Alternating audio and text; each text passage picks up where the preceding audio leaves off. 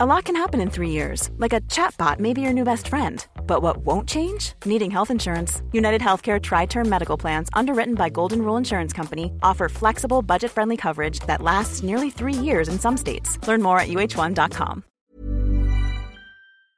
On est en février 2022, c'est l'épisode 228 de, du rendez-vous jeu et on est en plein February Apocalypse. Donc on a la sortie de Horizon Forbidden West, on a également Lost Ark qui est disponible pour le grand public, plein d'actu tech et on va vous parler de tout ça. C'est parti.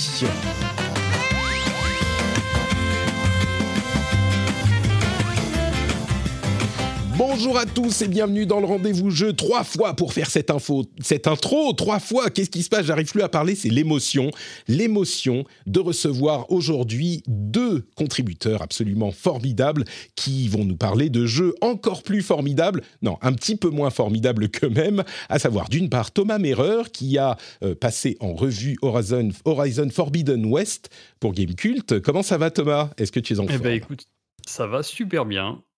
Après, après une aussi belle aventure, euh, je, suis, je suis tout à fait en forme. Ça fait, ça fait plaisir de commencer l'année avec un, tel jeu. Ouais, on va en parler hein, tout à l'heure après les, premières news, mais euh, tu peux, on va spoiler tout de suite. C'était quand même une bonne note euh, sur Gamecult. Tu l'as noté, c'était 8 sur 10, c'est ça? Eh Oui, ouais, ouais, ouais. Très bonne note sur Gamecult et je suis curieux de t'en entendre parler vraiment parce qu'en plus du fait que tu l'as aimé, t'as pas super accroché au premier. Donc, euh, tu n'étais pas un client déjà gagné à la cause et pourtant, il t'a conquis. Donc, je suis très, très curieux de t'en entendre parler. Exactement. Oui, le, tu peux même dire que le premier m'était euh, carrément tombé des mains euh, à l'époque.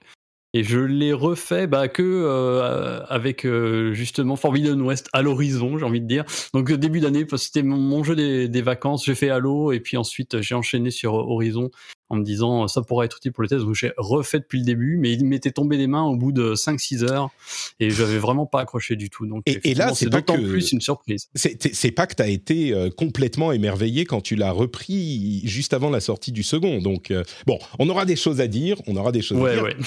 et on aura aussi des choses à dire pour euh, l'un des succès les plus monumentaux de ces dernières années sur Steam, Lost Ark, dont on a parlé un tout petit peu la semaine dernière, mais qui est disponible désormais en free-to-play, hein, puisque c'est un jeu free-to-play euh, sur Steam et qui a fait la deuxième plus grosse euh, quantité de joueurs euh, concurrents sur Steam de l'histoire de Steam. C'était un succès incroyable avec des serveurs qui tombent, des files d'attente interminables. Et pour nous parler vraiment sérieusement, pas comme moi je l'ai fait un petit peu la semaine dernière, mais sérieusement du jeu, on a Eva qui nous rejoint, Eva Martinello. Salut Eva, c'est ta troisième participation au podcast, je crois, quelque chose comme ça? On est heureux Alors, je compte pas. en tout cas, je suis toujours contente de revenir. Euh, très heureux, très heureux de t'avoir. Euh, tu partages ton temps entre Gameblog, Sport, enfin plein de, de, sites différents.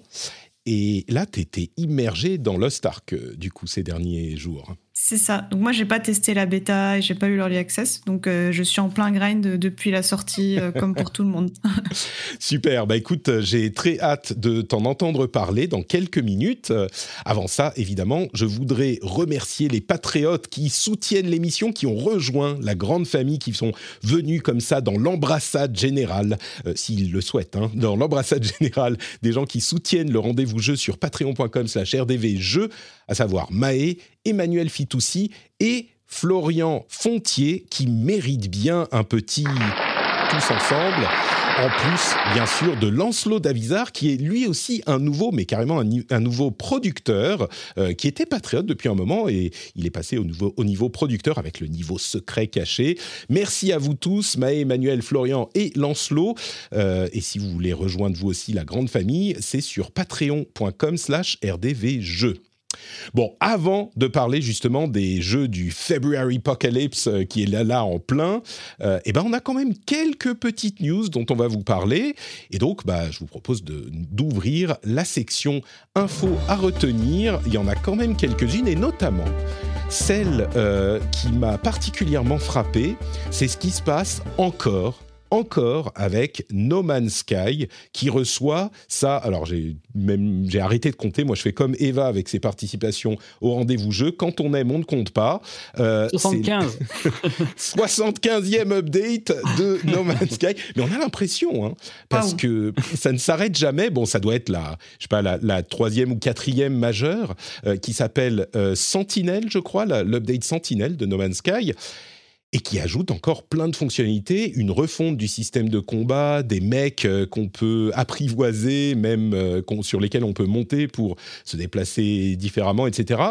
Ce qui est vraiment notable dans cette euh, update, c'est que on est, en fait, on a largement passé le stade auquel Hello Games s'est rattrapé du lancement un petit peu catastrophique de No Man's Sky il y a quelques années. Et c'est marrant parce que j'en parle moi à chaque update en disant ouais bon euh, les premières fois c'était genre ah c'est bien ils font des updates ils se rachètent hein. et puis bon là c'est la troisième update vraiment là c'est bon on les pardonne ils ont bien bossé sur le truc et ils continuent il continue, il s'arrête pas. Et la raison pour laquelle j'insiste là-dessus, c'est que Sean Murray, qui, dirige euh, Hello Games, a euh, donné, c'est même pas une interview, c'est une petite discussion avec euh, IGN pour dire, mais vous savez, les updates, nous, on en a une liste qui est longue comme le bras, et il y en a plein qu'on a envie de faire, et on va pas s'arrêter. On va continuer à faire des updates pendant très longtemps. Alors, on ne sait pas si elles seront gratuites jusqu'à la fin des temps. Euh, pour le moment, en tout cas, il semble qu'à chaque nouvelle update, ça relance les ventes euh, du jeu. Donc, euh, ils sont plutôt contents de bosser dessus. Mais ils, disent, on va, on va vraiment pas s'arrêter. Et ça devient, enfin, c'est un jeu-service idéal pour lequel les updates sont disponibles gratuitement pour tout le monde. c'est une ambition qui est saine et intéressante pour un jeu de ce type je ne sais pas jusqu'où euh, jusqu'où ils vont aller quoi avec ce truc. C'est inhabituel comme euh, attitude dans le jeu vidéo en général et pour les jeux services en particulier. Moi, ça ne m'inspire que du, du, bonheur, je crois. Je ne sais pas si ça vous, ça vous parle. du, du, respect pour, pour continuer à suivre à ce point de jeu. Effectivement, comme je disais, c'est vraiment la, une sorte de rédemption infinie. Tu as l'impression mmh. qu'ils vont jamais s'arrêter. Mmh pour se faire pardonner, c'est assez ouf quoi. Je, je reconnais même pas le jeu quoi là. Euh, quand tu vois les images maintenant, tu te dis mais c'est ouf quoi. C'est vrai qu'ils auraient fait au tout début, moi, juste après la sortie, j'étais un peu euh, très attiré euh, par le par la promesse et puis bah un peu déçu à terme au bout d'une dizaine d'heures de jeu, d'avoir l'impression de d'être quand même dans une sorte de grand vide. Et là, à chaque, enfin comme toi quoi, à chaque, à chaque nouvelle update majeure, quand je vois les vidéos, je suis halluciné j'ai pas replongé dedans parce qu'il y a trop de trucs. J'ai l'impression. Alors c'est c'est peut-être le contre le, contre-coup aussi, c'est que j'ai l'impression que j'ai trop à rattraper maintenant. Euh, J'ose plus mettre les pieds dedans parce que ça me fait limite trop peur tellement il est devenu ambitieux en fait. c'est vrai, ouais. Euh, Eva, tu disais euh, effectivement, c'est assez incroyable quoi la, manière dont ils font. Oui, c'est vraiment un ovni, je trouve, euh, dans l'industrie. Et ils auraient même pu un peu lâcher lâcher la bride quand ils ont récupéré une base de joueurs, mais de ce qu'on voit, ils continuent vraiment à rajouter énormément de contenu et surtout du contenu qui est innovant au jeu. Je trouve ça impressionnant. Ouais, ils étendent le, scope du jeu sans cesse. Et, comme le disait Sean Murray, ils n'ont pas fini. quoi. Alors, ils ont un autre jeu en développement. Il y en a un qui était un petit side project qui est sorti, euh, plus, l'année dernière. Euh, mais ils ont un autre gros jeu ambitieux en développement. Euh, et la question que tout le monde se pose, mais est-ce qu'ils ont encore de l'argent? Clairement, le jeu s'est très très bien vendu, euh, il continue à se vendre, donc je pense qu'ils sont complètement à l'aise. Euh, mais j'imagine qu'au bout d'un moment, ils vont finir par, je sais pas, vendre une grosse extension ou vendre des cosmétiques ou vendre quelque chose, quoi. Mais pour le moment, on a l'impression. Il va y avoir des NFT bientôt dans No Man's on va parler dans une seconde de NFT, mais je pense que j'ai l'impression que c'est Sean et ses potes qui se disent c'est qu'est-ce qu'on veut faire en fait dans la vie? Ben, on veut faire ce jeu, genre une simulation d'univers qui est aussi ambitieuse que possible. On a encore des trucs à ajouter. Ben, on va juste le faire. On a suffisamment d'argent pour. Euh, qu'est-ce qu'on ferait si on avait le choix de faire ce qu'on voulait dans la vie? Bah, ça serait No Man's Sky. Et c'est le travail de leur vie, quoi, de faire No Man's Sky. J'ai l'impression. Et comme ils ont de quoi financièrement, bah, ils continuent à bosser dessus. Enfin bref, je voulais, je voulais le mentionner parce que vraiment, c'est une, une, histoire assez intéressante, ce, truc. Et jusqu'où ils vont aller euh, dans la simulation et dans la, comment dire, dans la minutie de la simulation, ça va être intéressant à suivre. Justement, NFT, tiens, euh, Kamiya, Hideki Kamiya et les leads de Platinum Games ont eu quelques mots un petit peu acides sur le développement de jeux avec NFT et Konami en plus, ils ont spécifiquement dit, bah, de toute façon, Konami, quand il y a de l'argent, quand ils sentent de l'argent, c'est les premiers à sauter sur le truc.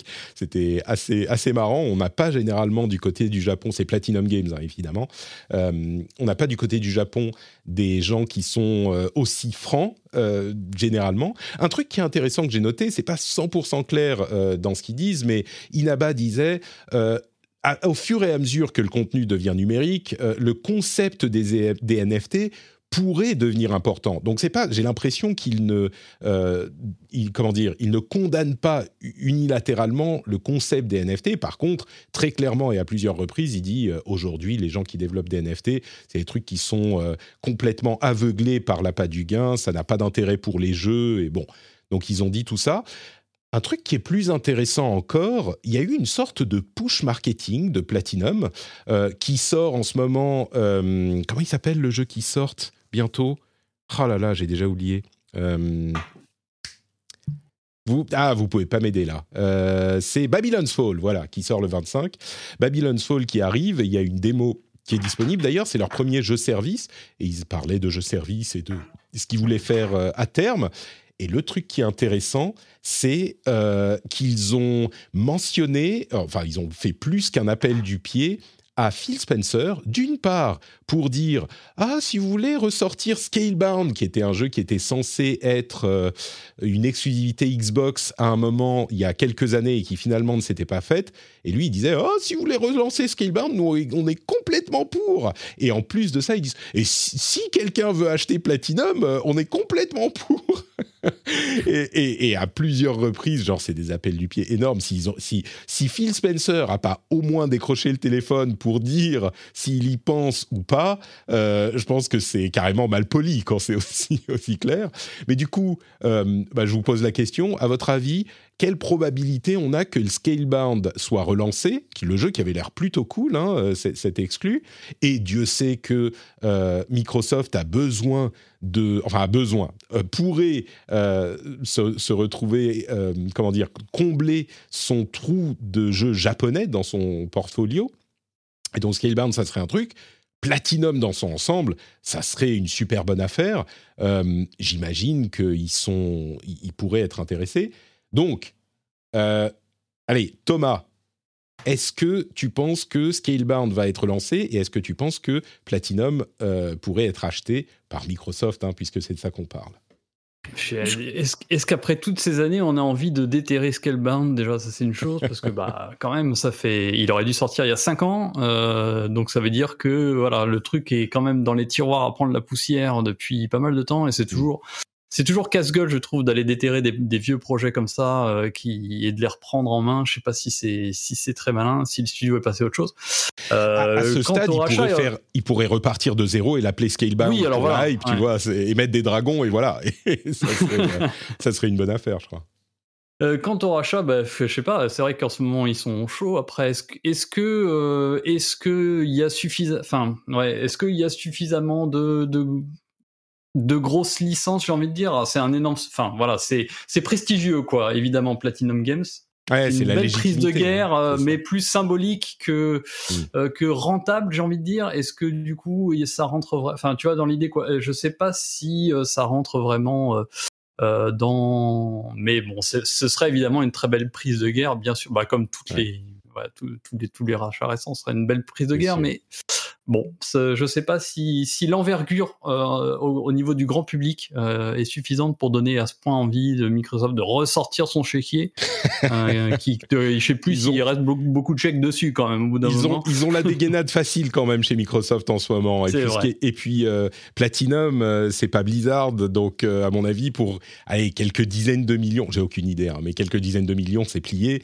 Et je pense que avec ces, ces, appels du pied très habiles de je ne sais plus si c'est Camilla ou Inaba qui, les faisait, mais avec ces appels du pied, euh, même Sony doit commencer à se dire attends, est-ce que on n'aurait pas intérêt à choper Platinum avant que Microsoft euh, ne, rentre dans le truc? Euh, je pense que ah bah Sony pourrait se réveiller. Enfin, c'est vrai que ça pourrait mettre encore plus la puce à l'oreille de Sony, qui doit commencer à voir les plein de trucs lui filer sous le nez. Au bout d'un moment, il faudrait peut-être un peu garder quelques quelques, tu sais, les petites billes dans son panier. quoi. C'est les rapaces qui commencent à tourner autour euh, du, truc et quand il y en a un, il y en a plusieurs qui arrivent. Eva, toi, tu, tu le vois arriver, euh, un rachat c'est, possible à ton avis ou là c'est juste euh, Camilla qui délire? J'avoue, j'en ai aucune idée, mais quand je vois l'identité de Platinum, je, je vois pas trop. c'est vrai que c'est beaucoup des jeux de. je trouve que c'est un peu des jeux de niche qu'ils font, même si c'est des grosses licences. Donc euh, je ne sais pas si ce serait euh, une bonne décision euh, pour eux. Je crois que sur, pour Microsoft, ça leur donne vraiment, c'est un truc de, même pas de prestige, mais pour dire aux joueurs de jeux japonais d'un certain type, si c'est pas trop cher, euh, c'est genre, bah voilà, une raison de plus, un, type de joueur différent qui pourrait être intéressé par le Game Pass. Euh, c'est le même principe qu'à l'époque, euh, le, le, partenariat qu'ils avaient, qu'ils avaient noué avec Mistwalker quand ils ont eu Blue Dragon et, et Lost Odyssey, du coup, avec les RPG sur 360, si je ne m'abuse, qui était presque euh, l'idée de dire, euh, enfin, qui était presque, il y avait presque une portée symbolique, j'ai envie de dire, euh, vis-à-vis du, marché japonais notamment, pour essayer de se positionner au-dessus de là, enfin aussi sur, ce, sur cette cible. Et effectivement, c'est vrai que Platinum, ça reste quand même, voilà, euh, comme disait Eva, des, quand même des jeux de niche, même s'ils ont un gros succès. Quand tu vois Bayo, évidemment, voilà. Ah, euh, mais euh, mais c'est vrai qu'on sent, enfin, je sentirais limite plus, ça aurait peut-être plus de logique d'imaginer Sony se positionner dessus et essayer de récupérer. Hmm. À voir. Ce qui est sûr, c'est qu'entre les jeux-services dont il parlait euh, la semaine dernière et maintenant ces, euh, ces, gros signaux lumineux qu'il envoie aux gros, euh, aux, gros constructeurs, certains évoquent Bayonetta et donc Nintendo. Moi, je crois que, enfin, peut-être, hein, mais il disait la semaine dernière Nintendo, non, non, nous, on veut pas racheter des studios qui n'ont pas le l'ADN de Nintendo. Bon, ils pourraient facilement se retourner et dire mais Platinum, on travaille avec eux depuis longtemps, ils nous comprennent. Mais je crois que c'est pas leur, encore moins leur genre que euh, que les autres. Donc euh, bon, on verra, on verra. Ce qui est sûr, c'est que ils ont, c'est un développeur de niche, mais ils ont très bien navigué leur style de manière à ce que ça soit quand même un développeur intéressant à acquérir, je crois, euh, pour l'un ou pour l'autre. Oui, ils ont, une vraie image, euh, enfin, il y a une vraie aura, euh, notamment auprès des hardcore gamers. C'est sûr mm. que, voilà, symboliquement, ce serait, ce serait une belle prise, c'est clair. Bon, autre update, Cyberpunk 2077 a enfin eu son update 1,5, 1.5, qui amène le jeu véritablement sur Next Gen, version PS5 et Xbox Series X. Et comme toujours avec, Cyberpunk, c'est un peu le bordel. Il y a des gens qui disent ah c'est toujours lamentable, surtout sur old gen, la 1.5 n'arrange pas vraiment les choses. Euh, le, le ray tracing sur next gen, il est pas incroyable. Et puis il y a des gens qui disent ah oui c'est super sympa, c'est super, euh, c'est beaucoup mieux. Euh, L'IA est plus développée, mais bon pas tellement selon certains. Enfin c'est toujours le bordel. J'ai même pas envie de débattre de Cyberpunk, mais, il faut signaler. T'as lâché l'affaire, quoi. C'est bon, on abandonne. Passez à autre chose, les gars. C'est bon, c'est Faites un Witcher 4, faites quelque chose, mais arrêtez Cyberpunk, c'est mort. Non, c'est pas arrêter. C'est évidemment continuer à le développer, mais euh, c'est pas, si tu veux, les avis. Chacun se fait son avis dessus. C'est mm. juste pour signaler qu'il est vraiment dispo sur PS5 et Xbox Series X. Il y a même une sorte de démo euh, qui est disponible sur les consoles. Donc, si vous voulez voir le début du jeu quand il y a encore des embranchements euh, et que ça c'est pas encore linéaire, bah, vous pouvez aller le, choper pour voir même graphiquement ce que ça donne. Donc, ils ont quand même un petit peu confiance en leur truc. Mais encore plus important que ça, pour moi, euh, le truc que j'ai noté, c'est le nouveau studio du, développeur, enfin du directeur du, de Witcher 3, qui s'appelle Konrad Tomaszkiewicz, euh, et qui a pris avec lui euh, différentes personnes qui ont travaillé sur des jeux de euh, CD Projekt Red, donc The Witcher et Cyberpunk, et qui a créé un nouveau studio pour développer un jeu AAA Dark Fantasy sur Unreal Engine 5 ce qui est très bien, hein, bravo, tant mieux pour eux. Et ils, disent, nous, on veut être beaucoup plus ambiance famille, pas de. Ils, ils, disent en gros, on va pas être aussi, comment dire, problématique dans notre gestion du personnel et des calendriers de développement que euh, CD Projekt, le truc qui m'a fait marrer, c'est leur nom. Leur nom, c'est Rebel Wolves. tu vois, c'est vraiment. Alors, évidemment. Il va y avoir une bonne ambiance euh, quand même au sein de CD Projekt. Là. tu sens que c'est les renégats, quoi. Tu sais, c'est. Allez, on se casse, ciao les nazes, quoi. Et on va faire notre structure où on arrêtera de se faire marcher sur la gueule et à travailler jusqu'à 3 h du matin. Euh, ça fait, franchement, ça sonne vraiment ça, mais ça donne, ça donne envie. Hein. Moi, je trouve ça, ça, bah, ça donne envie, faire là. Euh. Après, bon, ah, c'est vite dit de dire nous, on fera pas les erreurs euh, du développeur d'avant. toujours quand les studios disent euh, on est un peu familial, il y a aussi cette question de d'accord. Donc, est-ce que on, on, on, mélange beaucoup le travail et la vie avec les collègues et du coup, il y a toujours ces problèmes-là aussi. Mm. C'est pas toujours positif, quoi. Et puis c'est et puis c'est facile à dire au début quand on est dit rebelles qui sommes partis de CD Projekt quand euh, s'ils veulent faire un, gros jeu triple A sur Unreal Engine 5 à un moment il va y avoir 150 200 personnes dans le studio euh, à voir si ça s'ils réussissent à respecter les euh, pas de crunch et pas de boulot le week-end ce qui, on nous dit dans la chatroom, oui, il a 1.5 de, de, Cyberpunk sur PS5 me permet de lancer le jeu et c'était pas gagné. Donc euh, clairement, il y a du mieux, hein, euh, c'est cool. Mais, moi, ce qui me fait vraiment marrer, c'est le nom.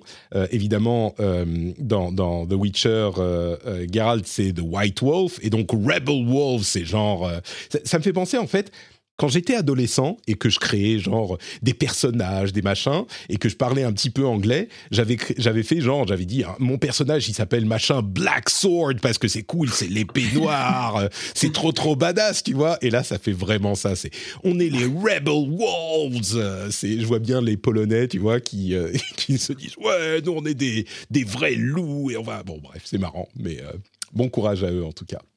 Et puis dernière news que je voulais évoquer c'est Call of Duty. On se demandait ce qui se passait avec cette version upgradée de euh, Warzone dont on entendait parler comme une des versions, des nouvelles versions de Call of Duty qui devaient arriver dans les deux prochaines années. Et les développeurs en ont un petit peu parlé en disant, en expliquant pourquoi il faut une nouvelle version de Warzone. En gros, ce qu'ils disent, euh, techniquement, le moteur du jeu et le, le, jeu en lui-même, euh, ils sont un petit peu fucked. Ils ont dit, we fucked stuff up en voulant faire de Warzone un jeu indépendant, mais qui incluait aussi Vanguard et qui incluait euh, euh, Black Ops 4 et qui, enfin, en gros, ça a l'air d'être une euh, cathédrale faite en cartes et tout tient avec des morceaux de scotch. Donc, la raison pour laquelle il y a cette, cette mise à jour de Warzone, c'est que ils ont besoin de repartir sur des bases saines et c'est l'explication qui est plutôt cohérente. Donc voilà pourquoi et c'est sans doute une, une bonne chose. A lot can happen in three years, like a chatbot may be your new best friend. But what won't change? Needing health insurance. United Healthcare Tri Term Medical Plans, underwritten by Golden Rule Insurance Company, offer flexible, budget friendly coverage that lasts nearly three years in some states. Learn more at uh1.com. Millions of people have lost weight with personalized plans from Noom, like Evan, who can't stand salads and still lost 50 pounds. Salads, generally, for most people, are the easy button, right? For me, that wasn't an option. I never really was a salad guy. That's just not who I am. But Noom worked for me. Get your personalized plan today at Noom.com. Real Noom user compensated to provide their story. In four weeks, the typical Noom user can expect to lose one to two pounds per week. Individual results may vary. Écoutez, euh, je crois que le moment est venu, le moment que vous attendiez tous le moment de parler, j'allais dire, est-ce qu'on va parler du Patreon, mais on va attendre encore un petit peu parce qu'il faut qu'on parle quand même de Horizon Forbidden West dans le cadre de nos jeux du moment. Et le jeu du moment de Thomas, c'est euh, Horizon Forbidden West. Tu l'as testé, c'est de, tu t'as fini il y a une petite semaine euh, le oui, test. il, y a... une dizaine de jours même. Le test est fini depuis une semaine et j'ai fini le jeu il y a le week-end avant encore. Ouais. Alors, je sais même pas par où commencer euh, sur Forbidden West. C'est un morceau tellement énorme. Euh, c'est sans doute, alors on ne sait pas ce qui va arriver dans le reste de l'année, mais à ce stade, euh, c'est la plus grosse sortie de l'année, le, plus gros candidat au titre de Gotti. Ça sentait plutôt bon depuis le début. Ils ont envoyé le, code trois semaines avant. Euh, ils ont autorisé les gens à le dire. Enfin, généralement, quand tu fais ça au niveau marketing, PR, c'est que tu as confiance en ton jeu.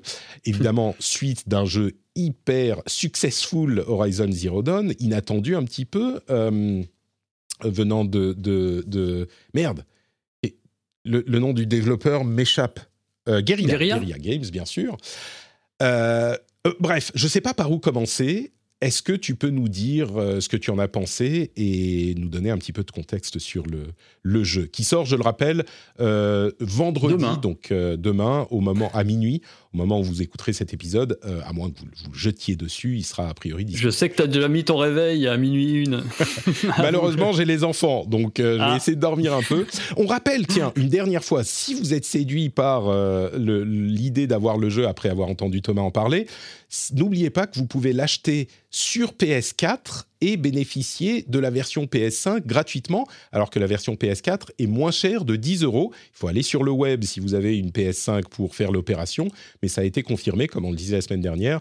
Et bon, on espère que la version PS5 sera euh, attribuée aux gens qui ont acheté la version PS4 à minuit quand il sort. C'est pas encore le cas, mais ils, euh, ils sont un petit peu discrets sur cette euh, astuce, même si tout le monde en parle. Chez Sony, ils essayent de vous faire acheter la version PS5 plus chère, évidemment.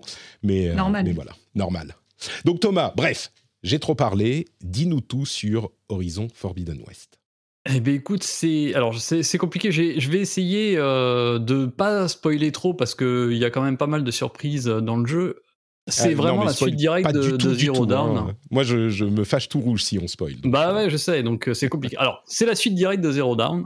Ça, d'accord. Donc, on suit à nouveau Aloy, euh, qui doit sauver le monde. Voilà. Ça, c'est vraiment la trame.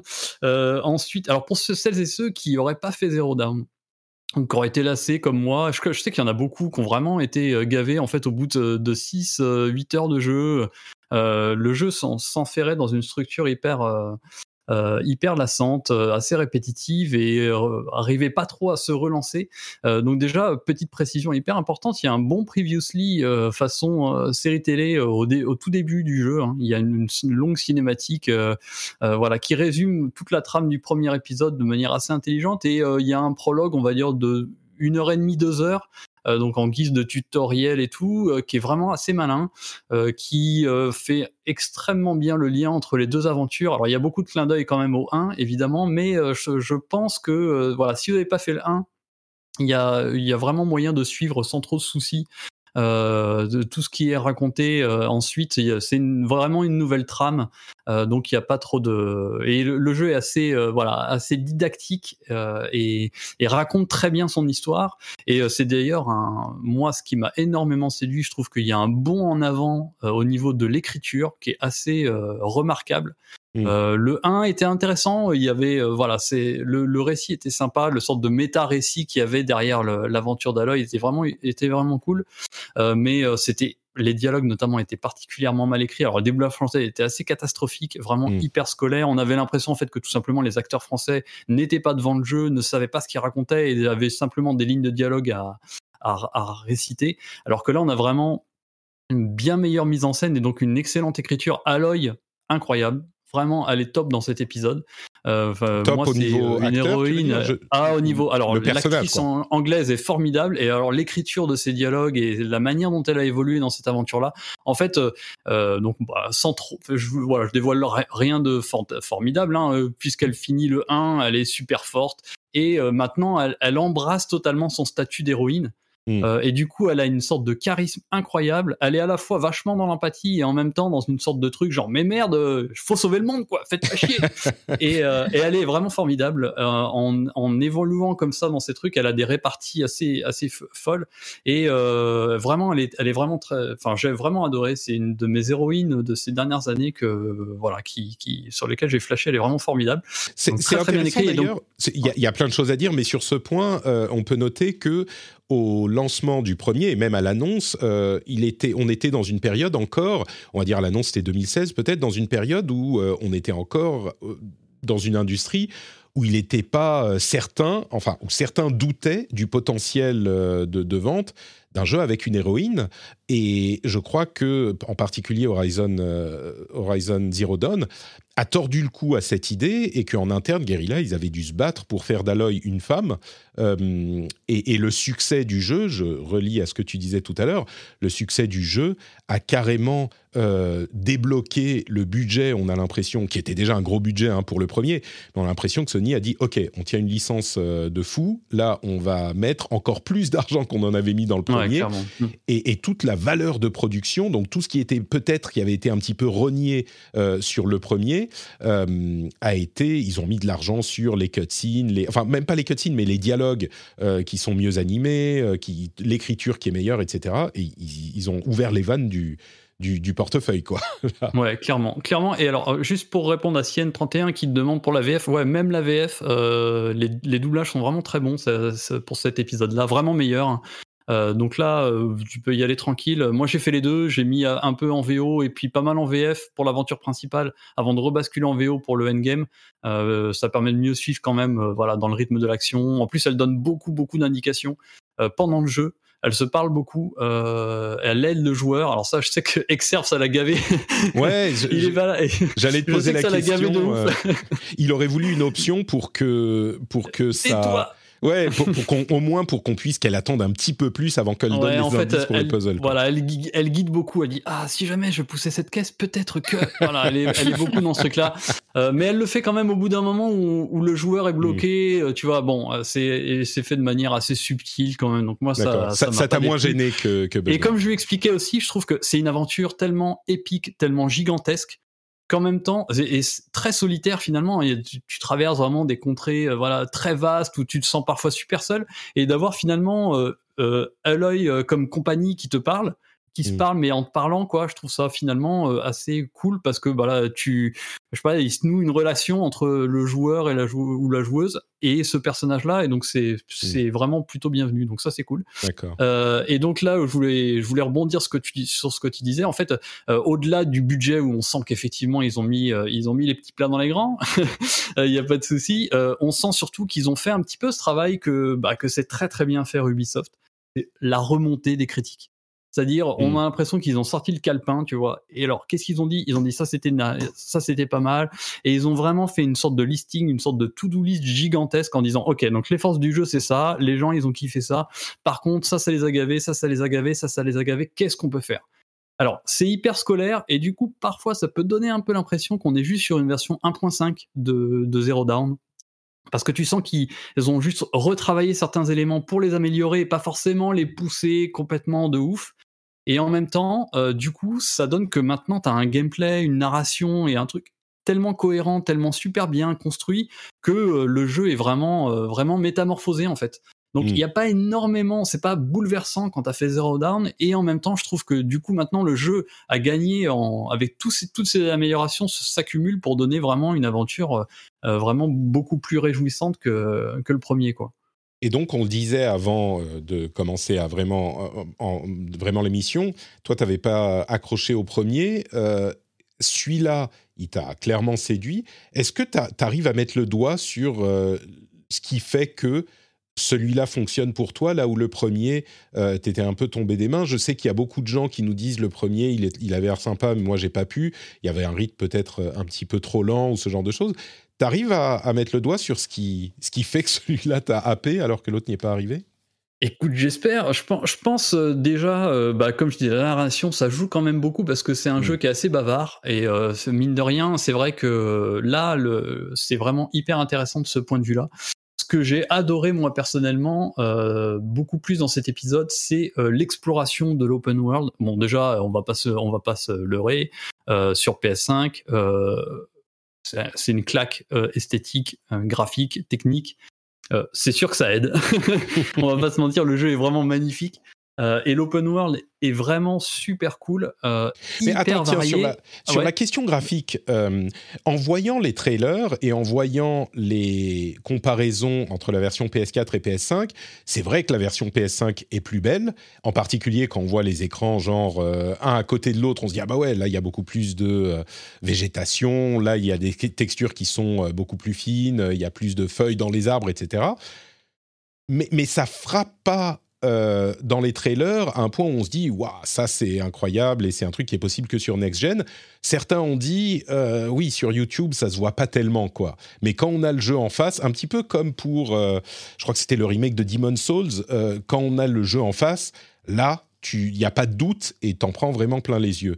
Est-ce que tu bah, confirmes que Exactement, il y, a un, il y a un petit côté, euh, bah justement, c'était la dernière fois que je suis passé chez toi, euh, bah, il y a un petit côté Forza Horizon finalement. Il n'y a pas un gap euh, monumental entre le 4 et le 5. Là, il n'y a pas un gap monumental technique et en même temps, il y a tout, tout ce confort de la next-gen, le, le 60 FPS, parce que le mode perf est quand même super efficace, marche très très bien. La distance d'affichage, la richesse visuelle, c'est c'est foisonnant visuellement, c'est incroyable. La végétation, le nombre d'éléments, la richesse de tout ce que le jeu affiche. Euh, c'est subtil, mais c'est là. Et puis, bah, il y a aussi tout ce petit confort. Voilà, les temps de chargement qui n'existent plus. Tu te téléportes d'un bout de la, la, map en, une seconde et toutes ces petites choses là qui enrichissent ce truc mais mais il y a quand même un gap euh, un gap graphique. Bah moi voilà. En plus je sortais de la version euh, je l'ai fait sur PS5 mais donc euh, Zero Down qui était en, 60 FPS et même là tu le sens clairement mm. et je vois je vois vraiment la comparaison avec les Forza 4 5 marche très bien parce qu'on a à peu près ce gap là c'est à dire que t'as pas un truc qui te saute aux yeux et en même temps effectivement manette en main tu fais waouh ok d'accord D'accord, on est là quoi. et pour avoir ensuite, euh, j'ai également testé sur euh, PS4 Pro. Et ouais, bon, euh, il tourne super bien si vous êtes sur PS4. N'ayez pas peur, le jeu est hyper bien optimisé. Bon, c'est du 30 FPS.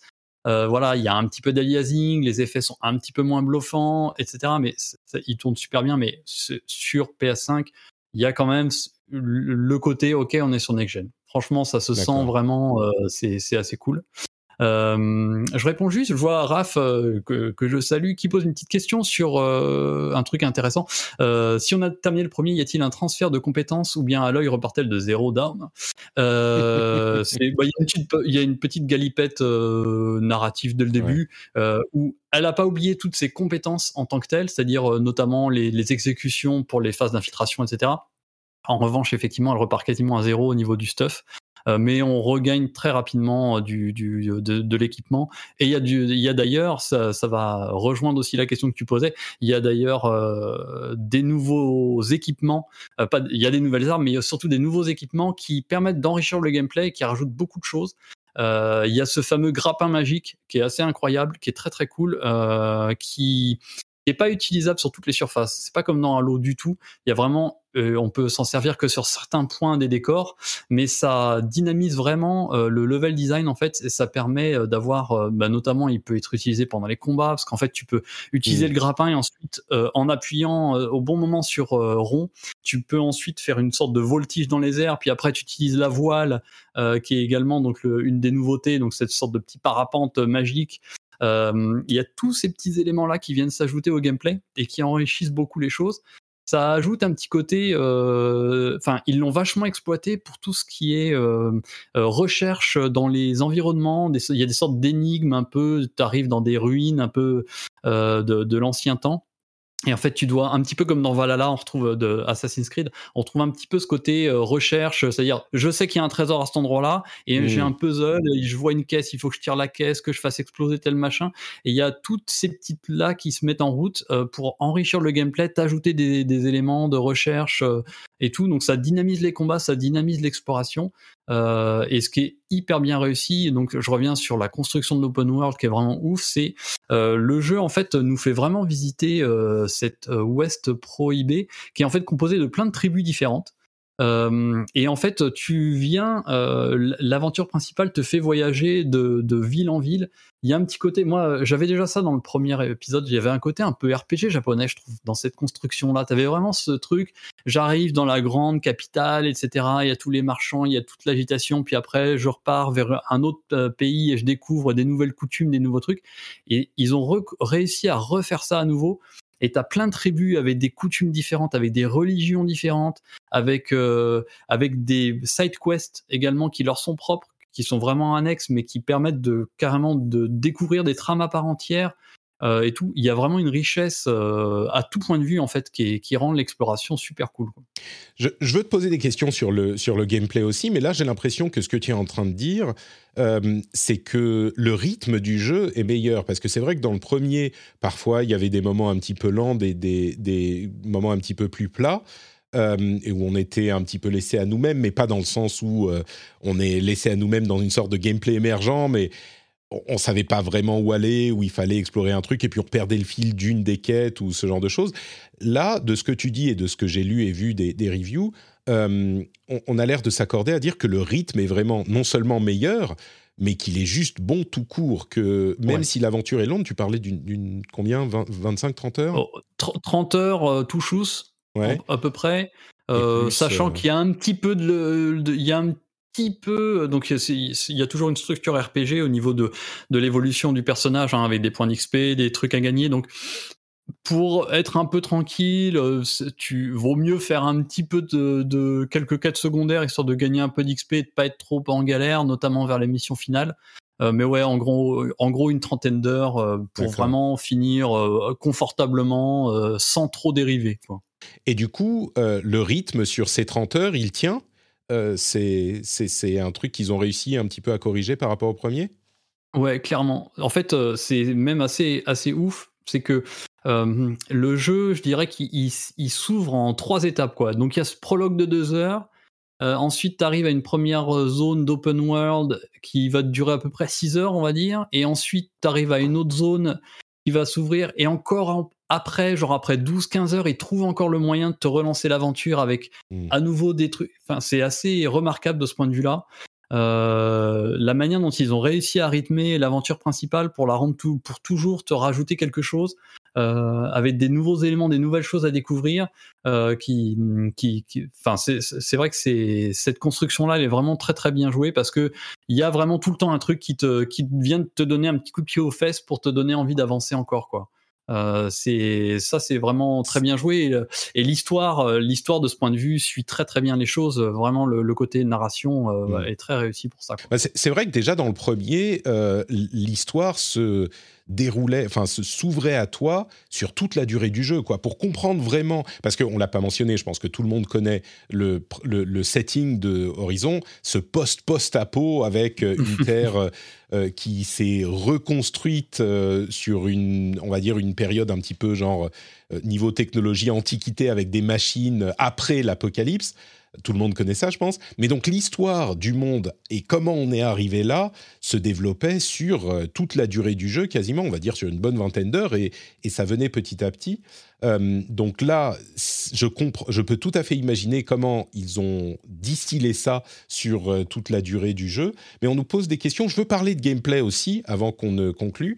Mais euh, on a des questions dans la chat room. Est-ce que on a le syndrome de l'open world avec un, arbre de Noël d'icônes qui était, on, on, rappelle encore, hein, Horizon, le premier, il était sorti, je crois, un mois avant Breath of the Wild. Ou ouais.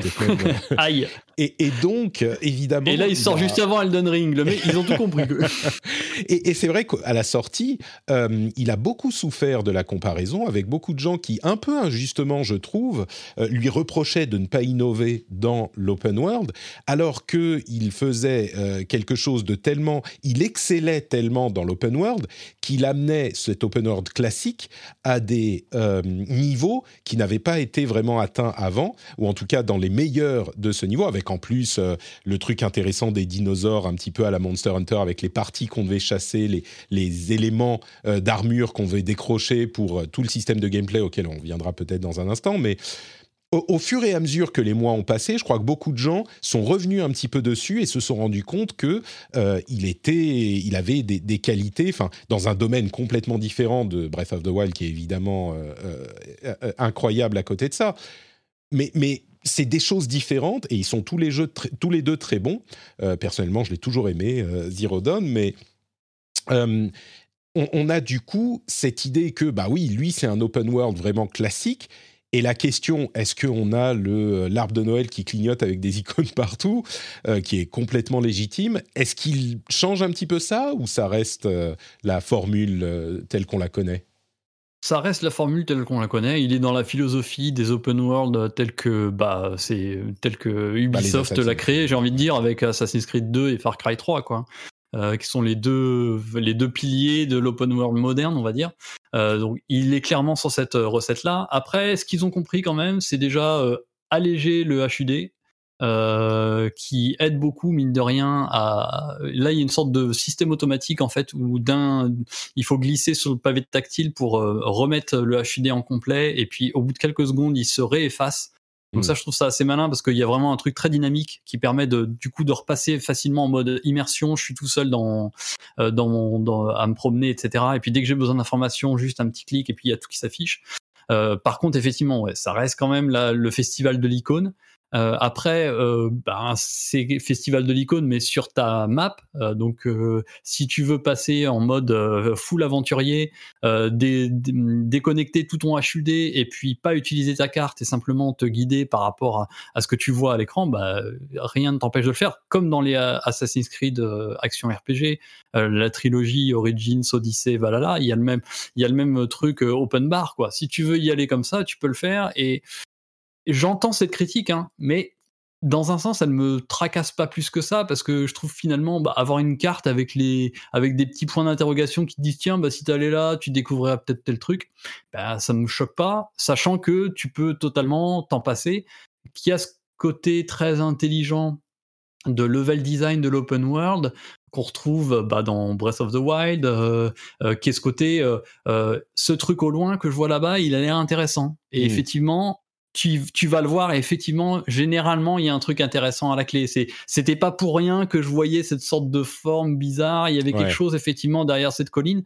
Euh, Valhalla fait ça super bien aussi. Donc, j'entends la critique, mais en même temps, euh, je, ça me, voilà, ça me, ch- Ça me fonctionne. tracasse pas, moi. Ça fonctionne. Je- ça, me, ça me tracasse pas d'avoir ça. Je trouve ça plutôt cool de te dire, bon, si t'as envie d'y aller vraiment en mode complétiste, euh, je veux faire tous les points d'interrogation, machin. Et sinon, tu, en te promenant simplement dans l'open world, tu vas être euh, attiré par des événements, même par des sons. Parfois, tu vas entendre au loin des, des trucs, qui, des, les machines qui se combattent ou, euh, ou des bruits mécaniques qui vont t'attirer, etc. Donc, euh, c'est plutôt bien fait de ce côté-là, quoi. Ah, écoute, euh, tout ça est très enthousiasmant. Euh, un autre élément, mine de rien, qui compte un tout petit peu, hein, c'est celui du, gameplay.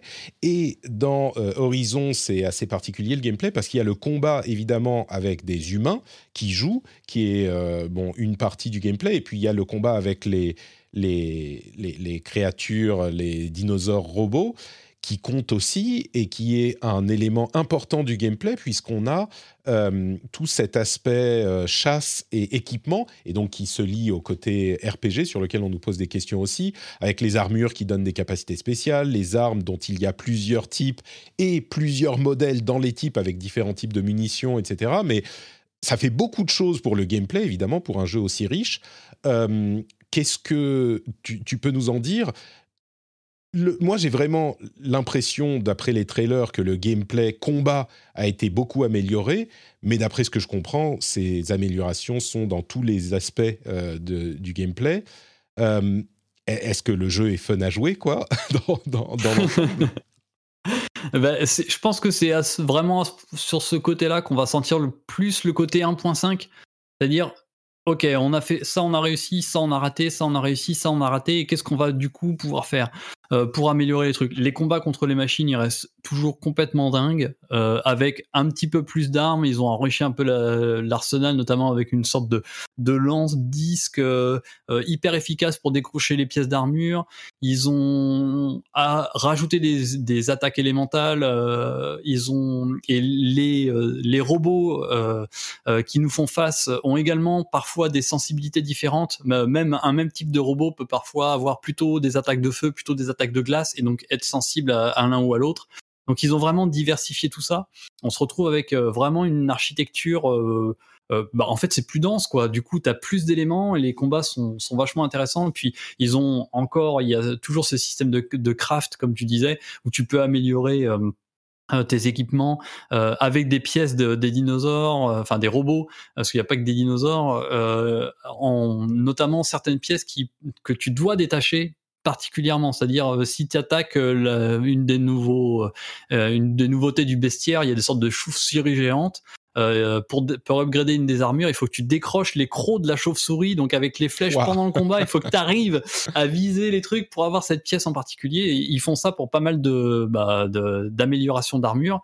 Euh, et il y a tous ces éléments-là qui sont qui sont mis bout à bout et qui enrichissent beaucoup les choses. Et ce- ils ont pas bouleversé le combat contre les humains, mais euh, je trouve qu'il est toujours un petit peu fouillis. Euh, Mm. En revanche, euh, il y a maintenant un système de combos avec euh, plein de, Ah. de combos à débloquer. Et ça, je trouve que ça dynamise vraiment le truc, surtout que le sound design est vraiment top. Il y a vraiment un feedback des attaques qui est vraiment hyper plaisant. Quoi. Tu sens que ça fait clac, ça, ça punch. Quoi. Mm. Ça, c'est vraiment hyper plaisant. C'est ce que je voulais euh, entendre, une ouais. histoire de dynamisation du combat contre les, Ouais. les, les humains, et un système de combo peut fonctionner pour ça, parce que c'est qu'on passe quand même pas mal de temps à le faire, et tirer à l'arc, c'était toujours cool, mais le corps à corps, c'était pas tout à fait ça, quoi. Ouais, mais là, ils, sont, ils ont bien amélioré ça et ils ont euh, ajouté également deux petites choses. Ils ont ajouté via l'arbre de compétences des sortes de compétences spéciales, des attaques spéciales en fait pour certaines armes que tu débloques via l'arbre de compétences qui est devenu assez, assez grand, assez Mm. immense. Euh, donc avec R1, euh, au lieu d'utiliser R2, tu vas débloquer une attaque euh, spéciale, par exemple, je sais pas, avec l'arc de chasseur, tu vas envoyer une, une flèche qui va déstabiliser certaines cibles. C'est-à-dire que sur les sortes de petits vélociraptors, par exemple, si tu utilises cette attaque-là, euh, ça va carrément les foutre par terre et du coup, tu pourras tout de suite faire euh, une attaque euh, ultime pour essayer de les, les désinguer en un seul coup. Euh, Il y a plein de, petites, de petits ajouts, des flèches multiples avec euh, tel autre upgrade que tu peux avoir. Et euh, Aloy a également une nouvelle lance qui maintenant a une sorte de, de super pouvoir, un peu comme dans Destiny, tu sais, où tu finis par charger ta jauge et puis tu utilises le super. Là, c'est un petit peu le même principe. Ah, ça me parle, ça Ah, et qui, quel, quel même principe euh, elle va avoir. euh, Mais dis pas, dis pas, attends, attends, de- dis pas, Ah, raconte pas, raconte pas, raconte. Mais ce c'est pareil, dis, ouais, par ouais. le, tout se passe dans le, tout se passe dans D'accord. le l'arbre de compétences. Et voilà, toutes ces compétences. euh, et je trouve que ça, ça, pareil, ça ajoute au combat, ça t'ajoute des nouvelles euh, options euh, à adapter selon les situations, selon les monstres que tu vas avoir, etc. Mm. Donc c'est plutôt bien joué de leur part. J'ai j'ai envie de te poser une question, euh, pas provoque, mais euh, pas, je veux pas finir sur du négatif, mais tu as l'air de quand même lui trouver d'énormes qualités. Euh, Qu'est-ce qui fait que tu lui as pas mis 9 et que tu t'es arrêté à 8 Alors après, les chiffres, on sait, ça, ça dépend des affinités de chacun et tout, mais, mais je suis curieux parce que là, tu lui tu l'encenses quand même pas mal, mais malgré tout, tu as estimé que euh, c'était excellent mais pas genre le top de ce, que, ce dont tu aurais rêvé, et c'est peut-être un truc qui va parler à tes sensibilités à toi. Mais je suis curieux du coup, euh, qu'est-ce qui fait qu'il est un, un tout petit peu en retrait par rapport, euh, peut-être par rapport au, au meilleur jeu que, que tu as vu euh, de ta vie? Bah, c'est pas de la tambouille interne, mais euh, bon, on- quand, tu, quand tu notes un jeu, tu le fais quand même en fonction d'une ligne éditoriale. Hmm. Et sur Gamecult, le 9, c'est quand même euh, le, le- effectivement le top du top. Ça se Mm. file pas à n'importe qui. Et euh, moi, je trouve, euh, je- j'en ai, on discute assez peu des notes. hein. Je suis globalement super libre. On discute ensuite quand il y a vraiment des débats et je voilà euh, avec quand, tu- quand tu te poses toi-même la question. voilà, quand dit euh, est-ce que quand même on y va, est-ce que ouais finalement ce serait plutôt 6 quand même vu ce que tu dis et tout? Bon, il y a, il y a une harmonisation comme ça, mais là clairement c'est moi qui me suis dit euh, euh, tout simplement le 9 tu le files à un jeu qui qui je, je trouve en fait il manque ce truc d'originalité quoi. hmm, C'est-à-dire que ce, ce n'est entre guillemets, je le dis pas de manière péjorative, mais ce n'est qu'une suite ouais. et euh, elle le fait super bien mais c'est qu'une suite donc il n'y a pas ce côté euh, ultra novateur tu vois d'un Breath of the Wild où tu fais ok d'accord Euh, il y a Mm. il y a juste ils ont fait le taf donc du coup récompense euh, 8 voilà super note sur, sur Gamecult mais en même temps il n'y a pas le Le, le waouh, petit truc il n'y a en pas d'effet de surprise euh. Ouais, il y a, il y a pas le, X Factor qui te donne, qui te fait mettre le, le- la, la grosse grosse note de Gamecult quoi. Donc euh, c'est pour ça que C'est déjà une bonne note quand même. Ah bah oui, ce qui est déjà énorme. Oh, je crois que, enfin, on a passé une demi-heure à expliquer que le jeu est incroyable, donc euh, il n'y aura pas de méprise là-dessus. Euh, je crois qu'il y a effectivement, chacun a ses barèmes différents et ses raisons différentes pour mettre euh, différentes comment Bon, dire, après, notes, quoi. mais bien sûr. Mais mais c'est sûr qu'il a, je crois qu'on est à 85 sur Metacritic, un truc comme ça, peut-être même un peu plus, 89. Il était 89 je crois quand, Ouais, quand bon, on les, les reviews sont sortis. Métacritique, je suis sûr qu'il sera, c'est ça, 89. Euh, JV lui a mis 19, je crois. Euh, Ils sont généralement un peu plus généreux sur, euh, sur la note, mais je crois que tout le monde s'accorde à dire que c'est une réussite euh, assez, euh, enfin, unanimement Ouais. une réussite quoi. Écoute, ça me donne vachement envie. Il y a plus que quelques heures à attendre de mon côté. Je suis. Si tu me donnes envie, euh, je suis pas de PlayStation, je sais que je jouerai pas euh, avant qu'il arrive sur PC, si- s'il arrive un jour. quelques années. Ah bah a priori, il devrait C'est vrai que arriver. pour hein, le- dans- bon, Ouais. Comme les autres. La question, c'est trois quand ans. Trois ans. Voilà. Trois ans. Ah, je patiente. hein. Justement, je voulais jouer au 1, il m'intéressait beaucoup, mais euh, ce qui m'intéressait le plus, c'était le côté exploration et le, c'était clairement pas le gameplay qui me- qui m'attirait. Mais du coup, pour tout ce que tu as dit, euh, limite, je vais voir en fonction des, des lives, mais peut-être que je déciderai au final de jouer aux deux directement. euh. Oui, je pense que le que- 1 peut vraiment être enfin, indispensable. Il y a vraiment des petits clins d'œil que tu vas rater, quelques PNJ qui étaient là dans le 1, que tu revois dans le 2, mais mais euh, il n'y a pas trop trop de coups de coude. Euh, Je pense, je pense qu'il est assez clair. Ouais, ouais, je pense qu'il est assez clair. Et au pire, euh, pour vraiment suivre le- la méta-histoire, même si je pense qu'elle est assez claire, euh, elle est bien expliquée, pour vraiment suivre la méta-histoire, je pense que genre tu vas sur YouTube, à mon avis, il doit y avoir, euh, doit y avoir quelques Ah, petits résumés, euh, ou sinon tu m'envoies un MP, je te raconterai un petit peu, je te spoilerai le 1 en t'expliquant un petit peu tout ce qui s'est passé. Quoi. Ouais. Elle en elle gros, c'est Assassin's hein, Creed, mais- euh, Meet, euh, The Hundred. euh, voilà, c'est une sorte de mélange comme ça. Euh, Il y a un autre truc dont je voulais parler euh, avant de passer à Lost Ark, mais euh, merci beaucoup pour cette longue explication, Thomas. Un autre truc dont je voulais parler, qui est un article de, je crois que c'est Jeff Grubb qui l'a écrit, un article sur VentureBeat, qui, à l'occasion de la sortie de Forbidden West, parle un petit peu de la stratégie de Sony et remet un peu les pendules à l'heure, en fait, sur le danger existentiel potentiel que représente Microsoft et son Game Pass. En gros, ce qu'il dit, euh, il faut que je vois vraiment qui a écrit l'article. J'imagine que c'est Jeff Grubb. Je vois pas, j'arrive pas à trouver le nom de, de l'auteur. Euh, en gros, ce qu'il dit, c'est euh, Sony. Évidemment que oui c'est bien Jeff Grubb. Euh, évidemment que Microsoft est euh, une pas une menace mais suit sa voie avec le Game Pass et c'est une chose à laquelle ils vont devoir répondre. Mais Sony montre avec Horizon un truc qu'on savait tous déjà, c'est qu'ils ont leur propre force et que euh, leur expertise dans les grands jeux narratifs hyper chers, qui clairement sont, sont compliqués financièrement à mettre dans une sorte de Game Pass en Day One, euh, et ben cela, c'est une très grande force qu'ils ont, dont ils sont conscients, et qui est un petit peu, à ce stade encore, leur euh, spécificité. Et en plus de ça, ils peuvent parfaitement faire ce que font les autres aussi. C'est-à-dire que ils peuvent pousser, comme ils en ont indiqué leur intention, vers le transmédia, la télévision et le cinéma, avec, bah, il se trouve qu'ils ont euh, une grosse, un gros studio de production, et ils le font avec, alors euh, on peut penser ce qu'on veut du film Uncharted, euh, ils en ont fait un, il y a la série Last of Us qui va arriver en 2023 a priori, mais elle arrive sur HBO aussi, et ils ont cette expertise. Ils sont en train de se diriger vers des jeux euh, services, évidemment avec l'acquisition de Bungie, mais le développement interne également.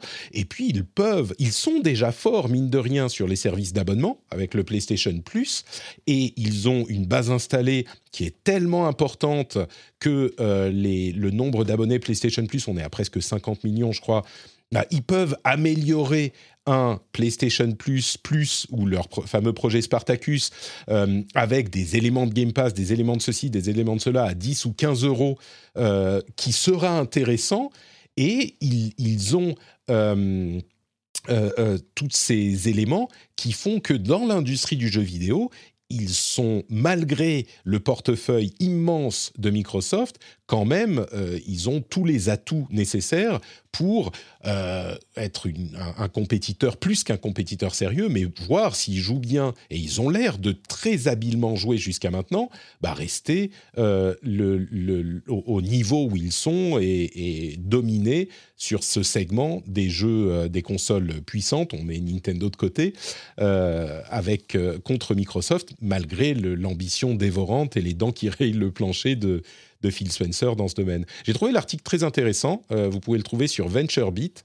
et c'est un article de Jeff Grubb. Au-delà de ce qu'il dit lui-même, c'est cette idée qui remet un petit peu les pendules à l'heure sur les forces de PlayStation que, que j'ai trouvé intéressant. Écoutez, je vous propose de passer maintenant à l'autre gros jeu du moment. Et si on doutait du fait que c'est un gros jeu, il suffit de regarder les records de fréquentation qu'il a eu sur Steam.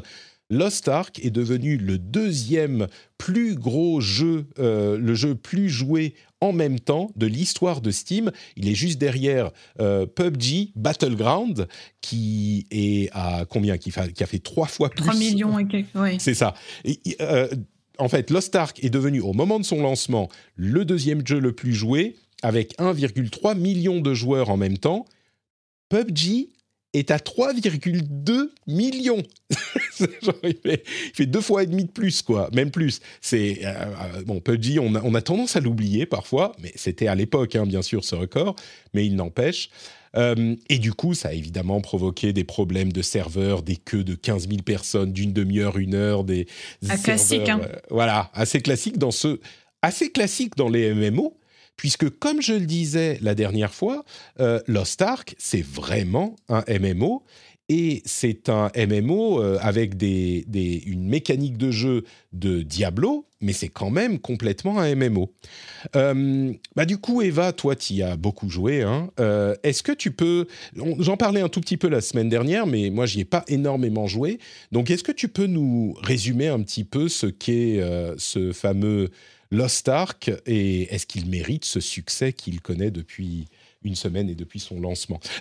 Je rappelle, c'est un jeu qui existe depuis euh, presque trois ans, un petit peu plus, peut-être même de trois ans, en Corée, et qui est donc adapté pour le public euh, euh, européen occidental plutôt, et c'est un free-to-play pour lequel on peut, il y a différents moyens de monétisation, mais c'est un free-to-play donc accessible à, tout le monde. C'est ça. ouais, du coup Eva, qu'est-ce que c'est? Qu'est-ce qu'il vaut? Qu'en penses-tu?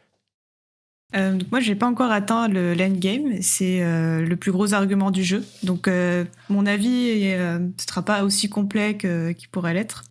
Bah, je crois que faut mettre les choses dans son contexte. C'est un mémo sud-coréen à la base. Et les jeux sud-coréens, c'est toujours, presque toujours ciblé pour des joueurs hardcore. Donc, c'est pour le gameplay et le contenu d'endgame vraiment.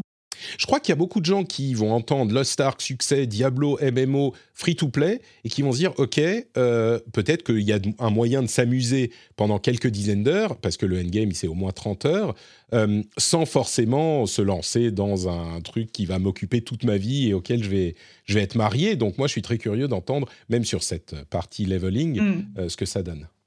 C'est la question que je me pose justement. Donc moi, j'ai pas joué à Diablo et à d'autres jeux à Ken Slash, donc je suis vraiment, je découvre en fait euh, le, ce gameplay à travers ce MMO. pour le coup, c'est euh, vraiment son point fort, je trouve. Euh, les classes, on a une dizaine de classes, une quinzaine de classes différentes, je crois qu'on peut jouer pour l'instant. Et elles sont vraiment toutes distinctes, elles, elles, peuvent satisfaire tout type de joueurs. Il y a des classes tank, support et DPS. Et euh, du coup, je trouve que niveau gameplay, c'est très bien, mais maintenant, donc, avoir euh, à l'endgame euh, ce que ça peut proposer. Mais par contre, je pense que c'est pas, pas du tout ciblé pour les joueurs casus, par rapport notamment à d'autres MMO. C'est vrai. Donc c'est pour ça que je suis assez surprise de son succès. Après, c'est vrai qu'il arrive peut-être à un bon timing, à une période de blanc pour tous les joueurs compétitifs. Donc il n'y a pas de, de grosses expansions sur les MMO, euh, il n'y a pas de gros patchs en ce moment sur les jeux en ligne. Donc euh, je pense que c'est ce qui explique son, son, succès en ce moment. Bah, j'ai l'impression qu'il y a beaucoup de gens qui, euh, effectivement, ont peut-être un petit peu soif de MMO, et puis surtout qui sont séduits par le fait que c'est un MMO en vue Diablo, comme on le disait, et les, enfin, graphiquement, euh, alors c'est Unreal Engine 3, donc ça date un peu, mais les effets, c'est incroyable, quoi. La satisfaction de euh, lancer tes skills et de faire exploser tout ce qu'il y a à l'écran en mode Diablo, dès les premiers niveaux, c'est vraiment un dynamisme dans les... Dans les... Oui, c'est clair que c'est rafraîchissant pour le coup. Mm. les graphismes sont, sont très beaux. Ah, pardon. Oui. ouais. Et, du coup, euh, on se lance vraiment comme dans un MMO euh, dès le départ. On a la, la, la, petite ville où on va aller explorer les différentes échoppes. Et puis, il y a les méchants voleurs qui sont venus euh, te. Comment dire embêter les gens du village. Et donc, tu dois aller. Au départ, c'est oui, un petit peu ridicule. comment est-ce que ça, ça s'améliore pas trop après hein, Ah oui, c'est toujours euh, cette. Euh, l'histoire, c'est vraiment pas le point, le, point de focus du jeu. Moi, pour l'instant, euh, pour aller jusqu'au niveau max, je m'amuse, mais sans plus. Ah oui. Vraiment, l'histoire, j'ai essayé de, de, suivre, mais c'est tellement. c'est assez plat en fait. Il y a pas vraiment de. On s'attache pas vraiment aux personnages parce qu'ils sont pas vraiment développés. On découvre à des moments des, des peuples et un peu leur histoire, donc il y a un peu ce côté exploration qui est sympa. Mais sinon, l'histoire, c'est. Je pense que personne ne joue à ce jeu pour l'histoire, clairement. Ouais, c'est hyper générique, quoi. Comme on, a, on en a l'impression au début, euh, hyper générique. Et du coup, bah, ce qu'il y a, c'est le gameplay et les systèmes. Et donc, toi, tu t'es attelé à faire des guides. J'imagine que tu les as explorés un petit peu là, il y a une richesse qui est euh, assez incroyable. Parlons d'abord du gameplay, tiens, parce qu'un Diablo, ça tient si c'est fun à jouer. Euh, et dès le départ, on te bombarde de, genre une dizaine de capacités différentes auxquelles il est un petit peu difficile. C'est vrai qu'au début, c'est un peu intimidant pour le coup. Complètement, ouais. Parce que du coup, euh, on a huit compétences actives. Et quand on débloque des niveaux, on débloque des compétences, mais on a toujours une haute barre de huit compétences. Donc ça, ça ne change pas. Et on peut pas changer de classe euh, en cours de route. Donc quand on mm. choisit une classe au début, on restera avec cette classe jusqu'à la fin. Mais le jeu encourage beaucoup les rerolls. Donc euh, mm. tu peux avoir des power pass entre guillemets gratuits pour pouvoir monter tes deux rerolls euh, au niveau max. Et il t'encourage à jouer tous les jours avec plusieurs classes différentes au final. D'accord. Donc tu l'idée du jeu, c'est que euh, tu vas faire tes quêtes quotidiennes euh, sur différents personnages, pas juste sur ta classe principale. Ah ouais, d'accord. C'est du Pour avoir le meilleur équipement, mais euh, en moins de temps possible, c'est ce que le jeu encourage en tout cas. Hmm, d'accord. On va parler de l'aspect free-to-play dans un instant, mais pour euh, cet aspect gameplay vraiment. Du coup, euh, c'est fun le gameplay parce qu'au début, moi, je, vais t'avouer, euh, j'appuyais un petit peu sur tous les boutons au hasard avant de commencer à comprendre un petit peu ce que faisaient les différentes capacités. c'est le gameplay qui a été loué par les gens qui apprécient le jeu et qui jouent en Corée. Euh, est-ce qu'il propose quelque chose de nouveau et de différent ou est-ce que c'est juste euh, habilement exécuter une formule euh, qu'on connaît déjà? Qu'est-ce que tu as pensé du, gameplay sur les, les... Je pense que ça, ça mixe... ça mixe plusieurs genres différents d'une façon assez rafraîchissante, sans pour autant complètement réinventer le genre. Mais hmm. je trouve que c'est très bien fait. C'est vrai qu'au début, moi, c'est pareil, je spammais un peu mes compétences sans comprendre trop quoi faire. Et quand, euh, quand on a joué à d'autres MMO et qu'on n'est pas habitué au Ken Slash, c'est perturbant au début parce que le rythme est tellement plus rapide mhm. que ça fait que c'est un peu moins accessible au début. Mais après, euh, on commence à comprendre ses rotations et euh, on comprend la complexité du gameplay. Je trouve que c'est assez gratifiant et que c'est hyper, hyper rafraîchissant. D'accord, donc la boucle de gameplay de 30 secondes quand tu as ton, je sais pas, ton, ton assassin et que tu as ta boucle de gameplay avec tes capacités que tu aimes bien, c'est le fantasme satisfaisant du personnage de ta classe et tu, tu, prends ton pied à faire tes capacités, tes grosses capacités et puis ton truc. Oui, c'est ça. Et puis aussi, tu peux changer. Tu peux changer ce que tu veux quand tu veux aussi, puisque tu peux redistribuer tous les points de ton arbre de compétences quand tu as mm. envie. Et euh, en, montant les capacités euh, à de certains niveaux, tu gagnes des effets uniques aussi. Donc tu peux vraiment adapter chaque compétence à ton, ton style de jeu euh, à toi. moi je joue Bard qui est la classe euh, de support et tu peux euh, orienter ton build de DPS ou l'orienter healing, bouclier et ça c'est tu peux changer à n'importe quel moment dans le jeu. Ouais, il y a même des, des petits comment dire des setups préfaits que tu peux attribuer pour comme des, des sortes d'équipements que tu changes pour avoir ton setup des talents de chaque classe. Euh, c'est, et, justement, ça m'amène à, te poser une question sur la complexité des systèmes, parce que non seulement les trucs directement gameplay, bon, bah, il y a des tonnes de capacités différentes qui ont des propriétés, des capacités différentes elles-mêmes, et des talents, euh, des arbres de talents par capacité. J'ai l'impression qu'il y a euh, des tonnes de systèmes différents avec euh, non seulement les donjons, les raids, les trucs comme ça, mais il y a un système euh, naval, il y a des îles, il y a Mm. du, du player housing, il y a du craft. Enfin, c'est un truc qui, qui, est là encore hyper intimidant, impressionnant, je pense. Oui. Bah après, on nous introduit petit à petit à toutes ces, toutes ces mécaniques. Donc au début, on se sent pas vraiment. on n'a pas trop d'informations d'un coup. D'accord. Après, pour pouvoir optimiser, c'est clair que là, il faut être prêt à regarder des guides, à s'informer, à passer un peu de temps euh, pour comprendre tous ces aspects-là en profondeur. Mais je pense que c'est ce qui fait vraiment sa force, puisque c'est là qu'on voit que justement, c'est un jeu qui, a, qui est déjà sorti il y a quelques années. Et euh, du coup, il a cet aspect vraiment fini qui est satisfaisant. D'accord. Et fini et, et, euh, comment dire riche, je dirais. Voilà.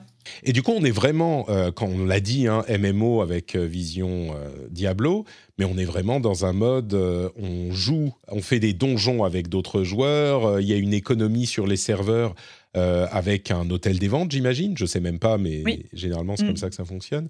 Il y a du, du farming, du, enfin du farming de, de ressources, ce genre de choses. Une, je disais du player housing, je sais pas si tu es arrivé à ce, à ce stade-là. Euh, Oui, on, on l'a assez tôt au final, oui. D'accord, donc tu fais ta propre euh, petite maison. Euh, et tu, tu dis, ça, ça tient, euh, c'est introduit suffisamment lentement pour, pour ne pas... Ça, il y a même un système de cartes aussi avec des decks Ah oui D'accord, pour avoir de des cartes, effets. Oui, c'est ça. En fait, on récolte des cartes, tu les ajoutes à tes decks et tu peux changer de deck, ce qui te réduit des. Ça te réduit la, la réception de dégâts de certains éléments, etc. Donc c'est adapté aussi au fil des situations. Là, j'ai pas encore, euh, je me suis pas encore trop renseignée dessus, mais je pense que voilà, c'est pareil, ça fait partie de toutes ces choses bah, que j'aime beaucoup dans les MMO. C'est selon ce qu'on aime dans un MMO, on peut euh, choisir euh, un aspect du jeu et si on a envie, on peut y passer des dizaines et des dizaines d'heures. Hmm, Ouais, c'est clairement un truc qui est. euh, on, parle parfois des jeux qui sont les jeux auxquels on est marié et les jeux auxquels euh, on est qui sont juste des rencontres, tu vois. Et clairement, celui-là, c'est un jeu auquel on est marié. Si on se plonge dedans euh, sur le long terme, bah, on peut. C'est comme un MMO classique. On peut y passer sa vie. Sur les, les questions de serveurs, euh, ils ont rajouté une région entière euh, sur la zone euh, européenne pour faire face à l'afflux Oui. des joueurs. Et c'est vraiment des serveurs, genre on crée un perso sur un serveur, on peut pas passer sur un autre serveur après. Donc faut être là où ses potes sont, parce que sinon, Oui, c'est ça. sinon c'est compliqué. Euh, et donc, est-ce qu'aujourd'hui on peut se connecter sans attendre une demi-heure le soir, euh, ou c'est toujours euh, difficile? Là, il y a une dernière maintenance, enfin une dernière, une maintenance en plus ce matin. Mhm. Donc, euh, c'est à voir si ça va vraiment euh, régler le problème ce soir, mais je pense qu'il va y avoir encore des fils pendant un moment, notamment parce que euh, ça, je trouve que c'est un gros problème.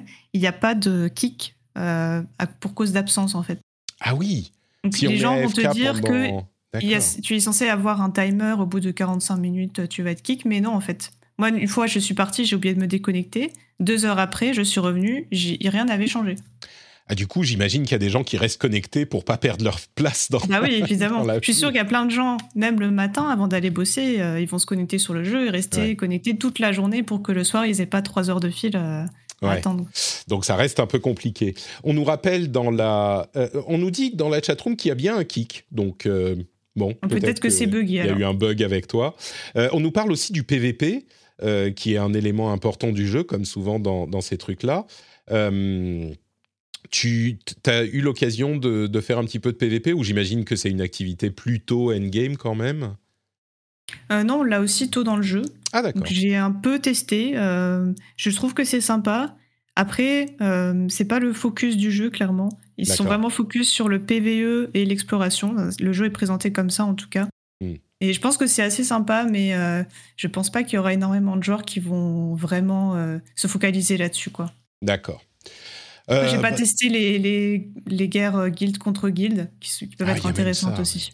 D'accord. Ouais. J'ai l'impression, tu sais, alors j'ai j'ai joué à pas mal de MMO dans ma vie, mais j'ai l'impression que celui-là, il coche euh, toutes les cases, quoi, au niveau activité, genre euh, tous les trucs dont tu pourrais rêver dans un MMO, bah celui-là, il l'a.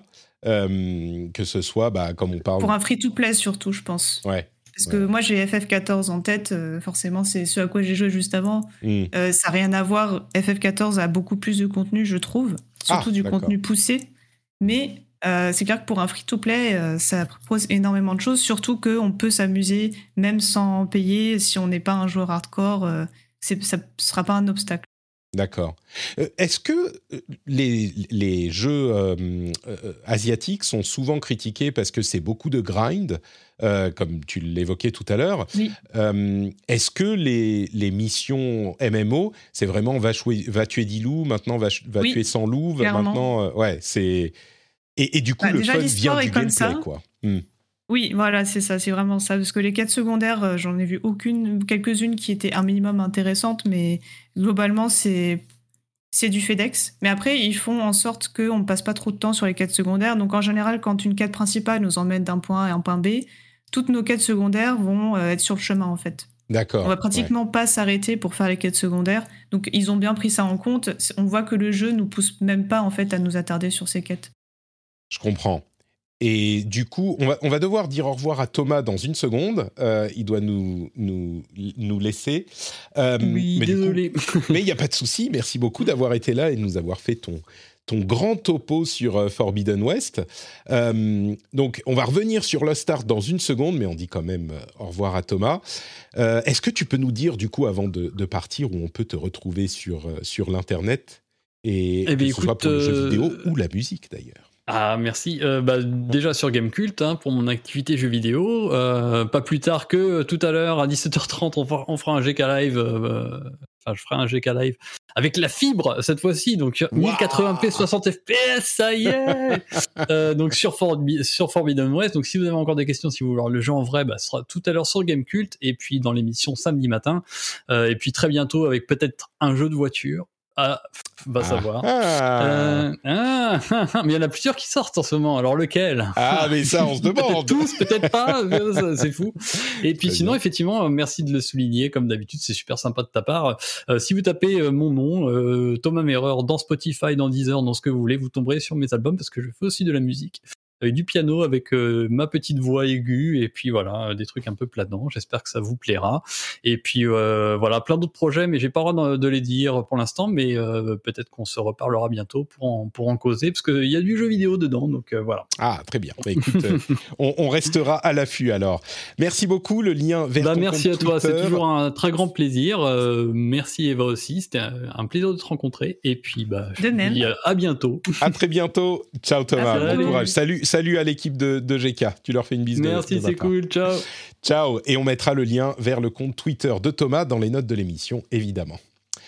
Et du coup, euh, bah, pour finir sur Lost Ark, euh, je vais poser une question, euh, la question qui fâche. Certains se, se préviennent du fait que c'est un jeu qui est bah, free-to-play évidemment et donc qui peut être critiquable sur ses systèmes de monétisation. D'autres euh, précisent que c'est marrant, je, je vois la, le, le director's trailer depuis tout à l'heure et il y a des trucs assez incroyables. Il y a des scènes où on est tous des pandas et on avance en roulant en boule. Il y a des scènes où on est des, des, des comment dire des coccinelles. Enfin, il y a vraiment Oui.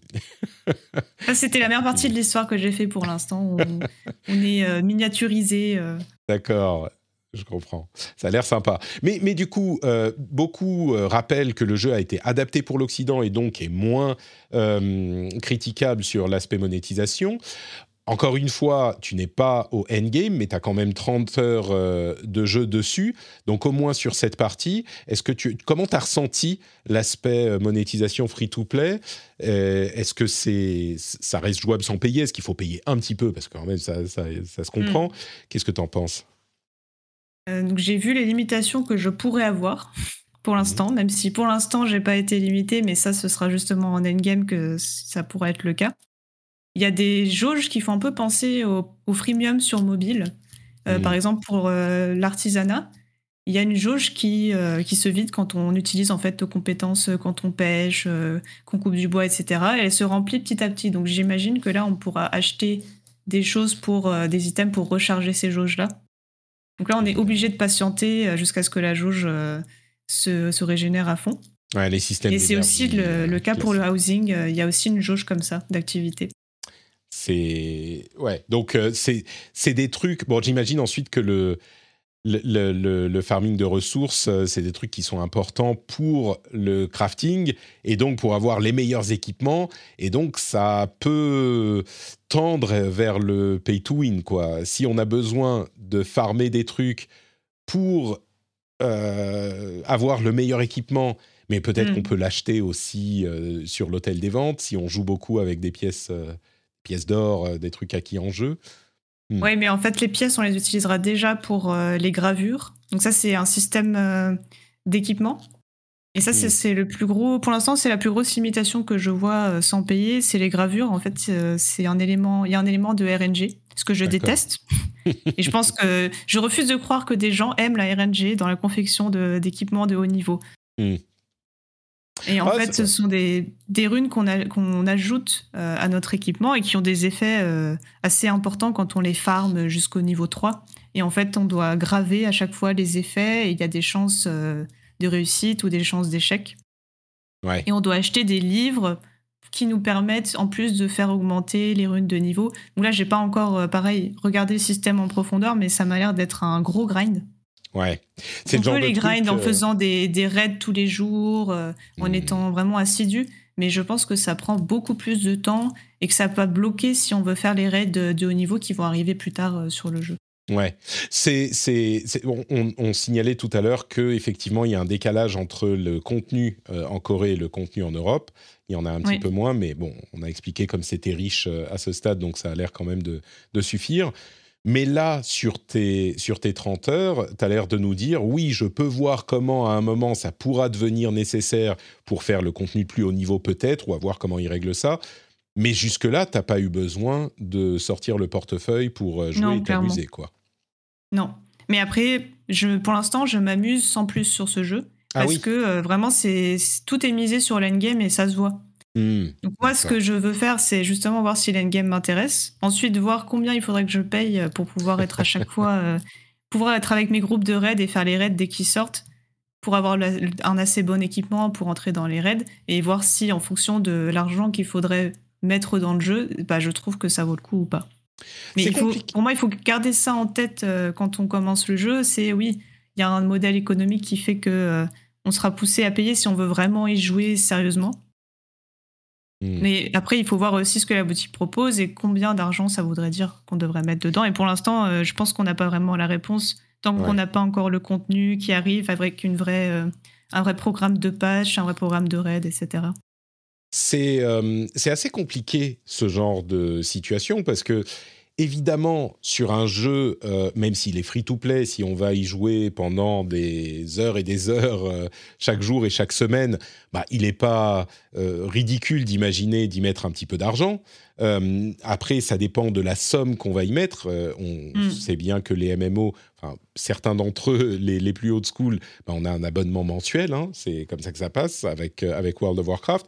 Donc mettre 10 euros, 10 euros 15 euros par mois, euh, c'est pas forcément le, le, truc le plus scandaleux qui soit. Euh, et on sait à quoi s'attendre surtout. On sait qu'à chaque mois, ce sera le même montant et que ça, ça va pas changer. Bah. C'est ça. Et c'est ça qui est, enfin, qui est potentiellement problématique dans euh, les jeux où il n'y a pas une somme fixée. C'est que s'il y a des gens qui mettent plus d'argent il faut voir s'il y a des limites dans ce genre de mécanique, genre d'énergie. Est-ce que euh, en mettant plus d'argent, tu peux en avoir, euh, je sais pas moi, 4 par semaine, 4 unités par semaine, ou est-ce que c'est infini? Parce que si c'est infini et qu'il y a des raids un petit peu compétitifs euh, pour être les, les plus puissants et les premiers à arriver au mm. bout, bah si tu payes plus, tu sais que tu vas pouvoir avoir plus de DPS ou de puissance ou de ce que c'est. Et donc, être compétitif avec des meilleurs euh, joueurs. Et après, il faut aussi euh, garder à l'esprit que oui, il est possible de jouer comme ça, mais il est tout à fait possible, sans doute, hein, j'imagine, de jouer en se disant bah, on va mettre 5 euros, 10 euros, ce que c'est, et puis on va s'amuser avec nos potes, et on va faire notre donjon, notre raid en essayant d'avoir. Oui, voilà, c'est ça. Hmm. À hmm, rythme, pour un groupe de, potes, par exemple, qui ne compte pas avoir une pratique très hardcore, mais qui a envie quand même euh, de faire le contenu endgame, je pense que pour eux, c'est bien. Mm. Mais voilà, euh, je pense que beaucoup de joueurs un peu casus vont peut-être arrêter le jeu un moment parce que c'est, je pense que c'est vraiment pas la cible. Et que les joueurs hardcore euh, devront. Ben, voilà, c'est un peu la question combien il faudrait qu'on mette. Et quand on voit les streamers type Asmongold, etc., eux disent tous que c'est effectivement un pay to win pour cette raison, mais euh, Mm. eux-mêmes ne savent pas encore À quelle quel forme ça va prendre. mm. Voilà, c'est ça où est la jauge en fait. D'accord. Bah à voir. Euh, euh, Il y a des gens qui disent euh, effectivement dans la chatroom le, le leveling, bon, c'est pas pas terrible quoi. Comme toi, tu t'en fais l'écho, c'est tu t'amuses sans plus.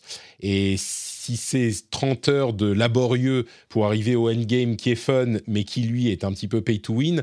Bon, euh, en tout cas, il y a énormément de gens qui jouent, et là, ça fait une semaine, ils continuent à jouer. Hein. C'est pas que tout le monde a joué Oui. deux heures et c'est arrêté. Donc, il y a clairement. Et vraiment, le gameplay, est, le gameplay est vraiment rafraîchissant pour le coup. Hmm. D'accord. Bah, je trouve que la hype est méritée. Mm. Peut-être un peu trop over-hype parce qu'on ne sait pas encore euh, quand est-ce que ça va donner sur le long terme. Je pense qu'ils vont perdre une grosse partie. euh, Enfin, ils vont perdre beaucoup de joueurs euh, peut-être dans les prochaines semaines, mais comme c'est un jeu euh, de niche et qu'il y a beaucoup de contenu parce qu'il est sorti en Corée euh, il y a quelques années, je pense qu'ils ont aussi le potentiel de garder euh, une communauté de joueurs euh, qui sera très fidèle ouais. en fait. Mm. Et moi, c'est ça que je cherche justement. quand je vais tester l'endgame, mon but c'est de me dire est-ce que je suis prête à passer 1000 heures sur ce jeu ou pas? C'est c'est la Voilà. question sur ce genre de jeu, exactement. Ouais. Très bien. Bah, écoute, merci beaucoup pour ce petit rapport sur, euh, sur euh, Lost Ark. Du coup, et ben on va continuer avec euh, les jeux auxquels moi j'ai joué. Et en parlant de jeux sur lesquels on passe 1000 heures, j'ai recommencé un Ah. petit peu. c'est c'est- c'est sa cama, Eva, elle. Euh, j'ai j'ai recommencé à jouer un petit peu à Destiny 2 en préparation. En préparation de Witch Queen qui euh, sort la semaine prochaine, euh, le mardi je crois. Et donc en voyant le trailer de euh, Witch Queen, le tout dernier, enfin pas le trailer, le, la vidéo où il montre tous les les upgrades qu'il y a dans le jeu.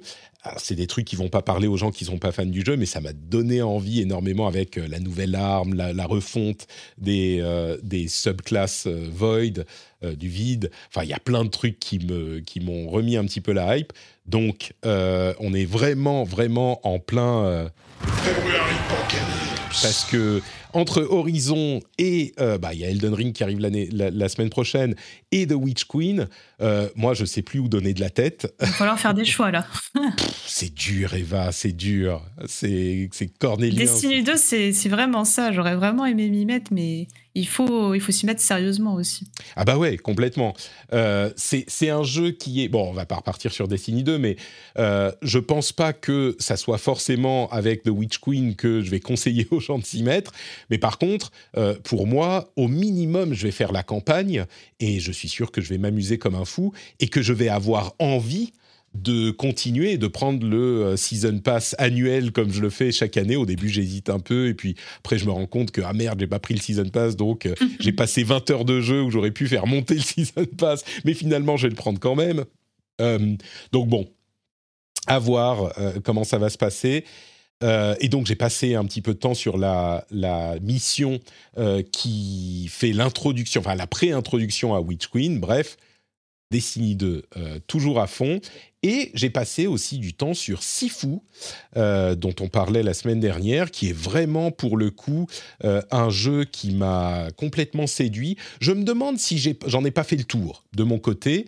Euh, j'ai passé déjà plusieurs heures dessus. J'ai réussi à faire le premier niveau sans mourir une seule fois. Donc je suis arrivé au niveau 2 à, à 20 ans, niveau 3 à 25 ans, je crois. Donc pas trop mal. Je sais pas si j'ai envie de- d'apprendre tout euh, ce qu'il faut apprendre pour arriver au niveau, au niveau suivant. Mais en même temps, rien que le niveau 3, il y a aussi des trucs, enfin des scènes tellement cinématiques, tellement belles. J'ai envie de voir ce qui se passe euh, après. Euh, c'est vraiment une question de, de temps, quoi. Euh, Il y a trop de jeux, il y a trop de jeux, et donc Mm. euh, je ne sais pas si je pourrais. Problème de tout gamer. hein. Exactement, en ce moment, c'est notre vie, notre lot à tous. Il y a trop de jeux. Euh, donc voilà, juste quelques mots sur Sifu et Destiny 2. Écoutez, je pense qu'il est temps de euh, passer rapidement. Ah oui, non, si. Oh là là là là, j'oublie. euh, extrêmement important, les autres jeux qui sont sortis avec. Alors, on dit un mot sur Warhammer, enfin Total War Warhammer 3, qui est inclus dans le Game Pass. Je ne sais pas si c'était si, on le savait et que ça m'était passé au-dessus, mais il est inclus dans le Game Pass et on fait un, petit coucou à Omnael euh, qui se reconnaît parce qu'on dit son nom dans, euh, Discord. Ça va être son jeu pour euh, l'année à venir, comme il nous le disait encore récemment. et il est inclus dans le Game Pass. Donc je l'ai téléchargé, j'ai même lancé le, le, jeu et puis j'ai eu du boulot donc j'ai pas pu jouer. Mais je suis sûr qu'on aura l'occasion d'en parler à un moment. C'est une grosse sortie aussi. Il y a King of Fighters 15 qui euh, est sorti bah, aujourd'hui, je crois. Et alors celui-là, c'est une, euh, une tragédie pour moi parce que je ne sais pas si euh, je dois le prendre ou il y a des gens qui disent oui c'est un petit peu le 14 ans euh, amélioré mais les améliorations sont tellement bonnes dans le gameplay il y a du rollback netcode tout ça euh, ça vaut le coup mais du coup rollback netcode ça veut dire que c'est vraiment un jeu compétitif à jouer en ligne. Je sais pas si j'ai le temps parce que vous le savez il y a trop de jeux. Donc euh, j'hésite à l'acheter. J'ai eu la, la, souris qui a dérivé sur le bouton acheter sur le PlayStation la tentation était forte. Ah là là mais c'était terrible j'avais des sueurs qui perlaient sur le front, tu sais. Donc, euh, King of Fighters 15 est sorti aussi. Euh, je suis un petit peu déçu qu'il n'y ait pas une, bonne partie solo, parce que je crois que je l'aurais acheté juste pour le faire un petit peu. Et bon, là, euh, c'est pas le cas. le focus, c'est sur le, vraiment sur l'en ligne. Complètement, ouais, complètement. Alors, il y a des affinages des systèmes de gameplay. Mais tu vois, là, je vois, le, je vois les, les, images, euh, je vois Terry qui fait ses coups spéciaux, mais j'ai envie d'y aller, quoi. C'est pas possible. bon, bref, donc il y a ça qui est sorti aussi. Et puis, il y a Crossfire, euh, Crossfire X, qui est un jeu dont je voulais parler, parce que je crois que j'ai, je vais pas dire jamais, mais, mais presque jamais vu ça. Euh, c'est un jeu qui s'appelait Crossfire, qui est un jeu euh, de un FPS militaire euh, qui est sorti en Asie dans les années 2000, je crois, c'est assez vieux. Et le X, donc, est une version mise à jour qui sort sur Xbox. Et il a été reviewé en deux parties sur IGN. une partie solo, pour laquelle le reviewer, c'est Travis Northup, a mis 3 IGN, bon, euh, site américain, souvent dans les notes, ça va un petit peu plus haut que ça, même quand les jeux sont pas très bons. Il a mis 3. Et la review en est drôle parce que c'est le genre de jeu qu'on voit plus aujourd'hui. quoi. De, rien ne va dans le jeu, en fait, même en, solo. En plus, la campagne dure 3-4 heures. Je crois qu'il est gratuit, donc euh, tant qu'à faire, euh, pourquoi pas. Mais... Et après, ils ont mis la review en ligne du multi. Et le multi, je me suis dit, ah bah, ok, le solo est pas super, mais peut-être que le multi va être un peu mieux. Bah, le multi, il a eu deux. Le multi ah a eu deux. Moins que le solo, carrément. c'est non, mais c'est incroyable. Et, c'est marrant, il ouvre sa review en disant euh, il y a des bugs complètement fous d'affichage où tu vois rien de ce qui se passe à l'écran parce qu'il y a un objet qui est tombé bizarrement qui te bouche la moitié de ta vue. Et euh, c'était la meilleure partie du jeu parce qu'au moins c'est un truc qui m'a fait rire parce que tout le reste était juste. Donc on se demandait pourquoi Microsoft faisait pas tellement de marketing sur Crossfire X. Mais là, c'est vraiment le truc où tu te demandes, mais, mais comment, ils ont, comment ils sortent ça, quoi? Donc bref, Crossfire X, euh, visiblement, c'est rare que ça arrive, mais c'est un jeu qui ne vaut même pas la peine de lancer, même s'il est inclus dans le Game Pass ou gratuit, je sais pas. Bon, perdez pas votre temps. Mais c'était drôle. Il ça tombera dans l'oubli, quoi. Bah, peut-être pas parce qu'il est tellement mauvais que les gens s'en souviendront. Moi, cette review, je vais m'en souvenir longtemps, quoi. C'est, terrible. On voit plus des jeux comme ça. Généralement, il y a des jeux, euh, j'en parle de temps en temps, mais il y a souvent des jeux qui sont moyens, il y a des jeux qui ont des défauts, et, et, généralement, les jeux trouvent un public. Ils plaisent à quelqu'un. Il y a toujours quelqu'un pour lequel tu peux dire ah ouais, si t'es fan de ce genre de truc, ça va te plaire. C'est rare les jeux qui sont juste objectivement mauvais. Mmh, juste raté. Ouais, c'est ça, exactement. Là, je crois qu'on a un exemple. c'est rigolo. Euh, donc voilà pour les sorties du moment. Euh, on va faire quelques petites, euh, quelques restes d'actualité avant de faire refermer cet épisode du rendez-vous jeu. Nintendo est en train de fermer les stores Wii U et Nintendo 3DS. C'est ce qui s'était passé, enfin ce qu'avait annoncé Sony il y a quelques mois de ça, presque un an, et il s'était pris une volée de bois vert de la part des joueurs. Bah là, c'est un petit peu la même chose. Euh, il y a plein de préoccupations euh, sur le fait de fermer un store. On pourra toujours retélécharger les jeux qu'on a déjà achetés, bien sûr. Je pense que Nintendo va pas écouter les joueurs un petit peu frustrés, mais c'est une page de leur, de leur vie qui se tourne. Ça pose la question un petit peu des jeux achetés numériquement. Alors, on pourra toujours les, les télécharger for the foreseeable future, c'est-à-dire pour le, pour le moment, euh, pour le, il n'y a pas de terme, quoi. C'est pas long terme, moyen terme. Ils disent à ce moment, à ce stade, on n'a pas de plan pour arrêter la possibilité de télécharger les jeux. Mais c'est vrai que ça pose une question. Moi qui achète tous mes jeux sur PlayStation Store Mm. en ligne. C'est vrai que c'est une inquiétude. 10 ans, Dans, dans Bah, je 10 ans, sais que 15 ans, qu'est-ce qui se passe, quoi? C'est ça. Je me souviens que Steam, une fois, euh, avait été down pendant un petit moment et les gens se sont posé la question, mais c'est vrai qu'en fait, là, tous mes jeux, Bah oui. quand je les achète euh, de façon digitale, qu'est-ce qui se passe? Parce que même quand, quand Steam est down, même en hors ligne, apparemment, euh, on peut pas y jouer, quoi. Exactement. Et, et encore plus que ça, il y a des encore sur les consoles, ils sortent en physique, donc tu peux acheter ton jeu en physique. Mais euh, il y a plein de jeux qui sont pas dispo en physique du tout, ou qui sont très très rares, surtout pour les pour les plus anciens. Euh, et puis si la Wii U, on va se dire ok, bon personne n'a de Wii U, et puis tous les jeux Wii U arrivent sur Switch. La 3DS, c'est pas la même histoire. Euh, c'est une Oui. console qui a une histoire beaucoup plus riche, énormément de jeux. Enfin bon. En même temps, on peut pas demander à Nintendo de garder les serveurs. Oh, Peut-être pour la 3DS, mais pour- de garder les serveurs en ligne pour toujours. Il y a des problèmes de sécurité avec les systèmes de paiement. Enfin, c'est un problème qui n'a pas de solution à ce stade. Euh, et puis, à propos de Nintendo, on aura euh, la possibilité dans Mario Kart 8 de jouer sur les, euh, les, courses euh, payantes en DLC, même si on les a pas, en jouant en random, euh, de manière à ne pas, je pense que c'est une manière de ne pas splitter la base des joueurs. Si on va sur une course random, eh ben, on pourra avoir accès à toutes les courses en aléatoire, et de cette manière, ben, on aura toujours des gens avec lesquels jouer. C'est assez malin de, leur part.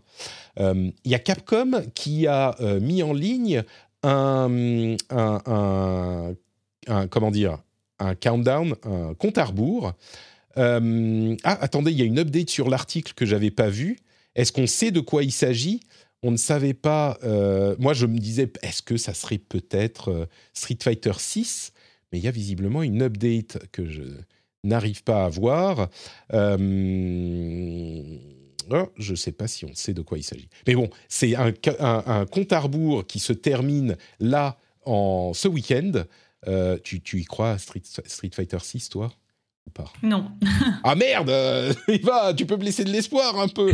Mais ça serait quoi alors? Euh, là, aucune idée pour le coup. Mhm. Mais pas Street Fighter 6, il est temps quand même. Non? Moi, j'y crois pas. Mais euh, non, mais si, oui, t'as raison. Sûrement, sûrement. Peut-être une image, euh, un Bon, début d'annonce.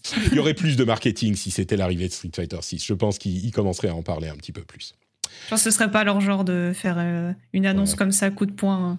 hein. Ouais, sans. Mais c'est la fin de la, la Capcom euh, Cup, machin. Bon, bref, ok, on n'y croit pas.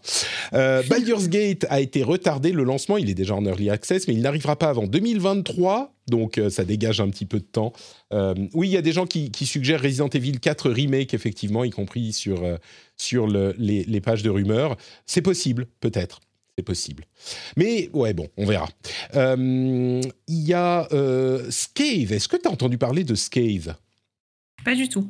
c'est un FPS euh, qui, a été annoncé comme il y a des dizaines de jeux qui sont annoncés euh, tous les jours presque, qui m'a un petit peu tapé dans l'œil parce que euh, c'est un peu un Quake modernisé. Ils, disent oui, c'est une sorte de bullet hell en FPS. Alors je trouve, je sais pas si la caractéristique est usurpée, mais ça pourrait ressembler à un Quake euh, updaté. En plus, on peut jouer en multi. Il est assez beau. Euh, je vais le suivre un petit peu du, bout de l'œil. Il y a une démo qui sera disponible là dans quelques jours, du 21 au 28, euh, sur Steam pendant le, Steam Next Fest. Je ne sais pas si on a une date de sortie pour le jeu. Pas encore, je crois que c'est en 2022, mais on n'a pas de date. Et c'est vraiment une sorte de Quake graphiquement mis au bout du jour avec euh, drop-in, drop-out coop. Euh, je suis, je suis assez intrigué. Ça s'appelle Scave, euh. S-C-A-T-H-E. Ouais, ça te, ça te parle? Oui, puis il y a vraiment une demande. Il y a beaucoup de jeux qui ont essayé de faire le prochain Quake, entre guillemets. Mm. Donc je sais qu'il y a toujours une, une, vieille communauté qui est hyper intéressée par ce genre de jeu à chaque fois. Je suis assez intrigué, effectivement. Il a l'air euh, assez correctement foutu. Et puis surtout, cet aspect euh, coop qui, m'intrigue. Donc, euh, à voir. Scave. Et puis, je voulais évoquer aussi le, la mini controverse qui n'en est pas une, mais de Martha is Dead. Est-ce que tu as entendu parler de cette, de cette controverse? Non, ça me dit rien non plus.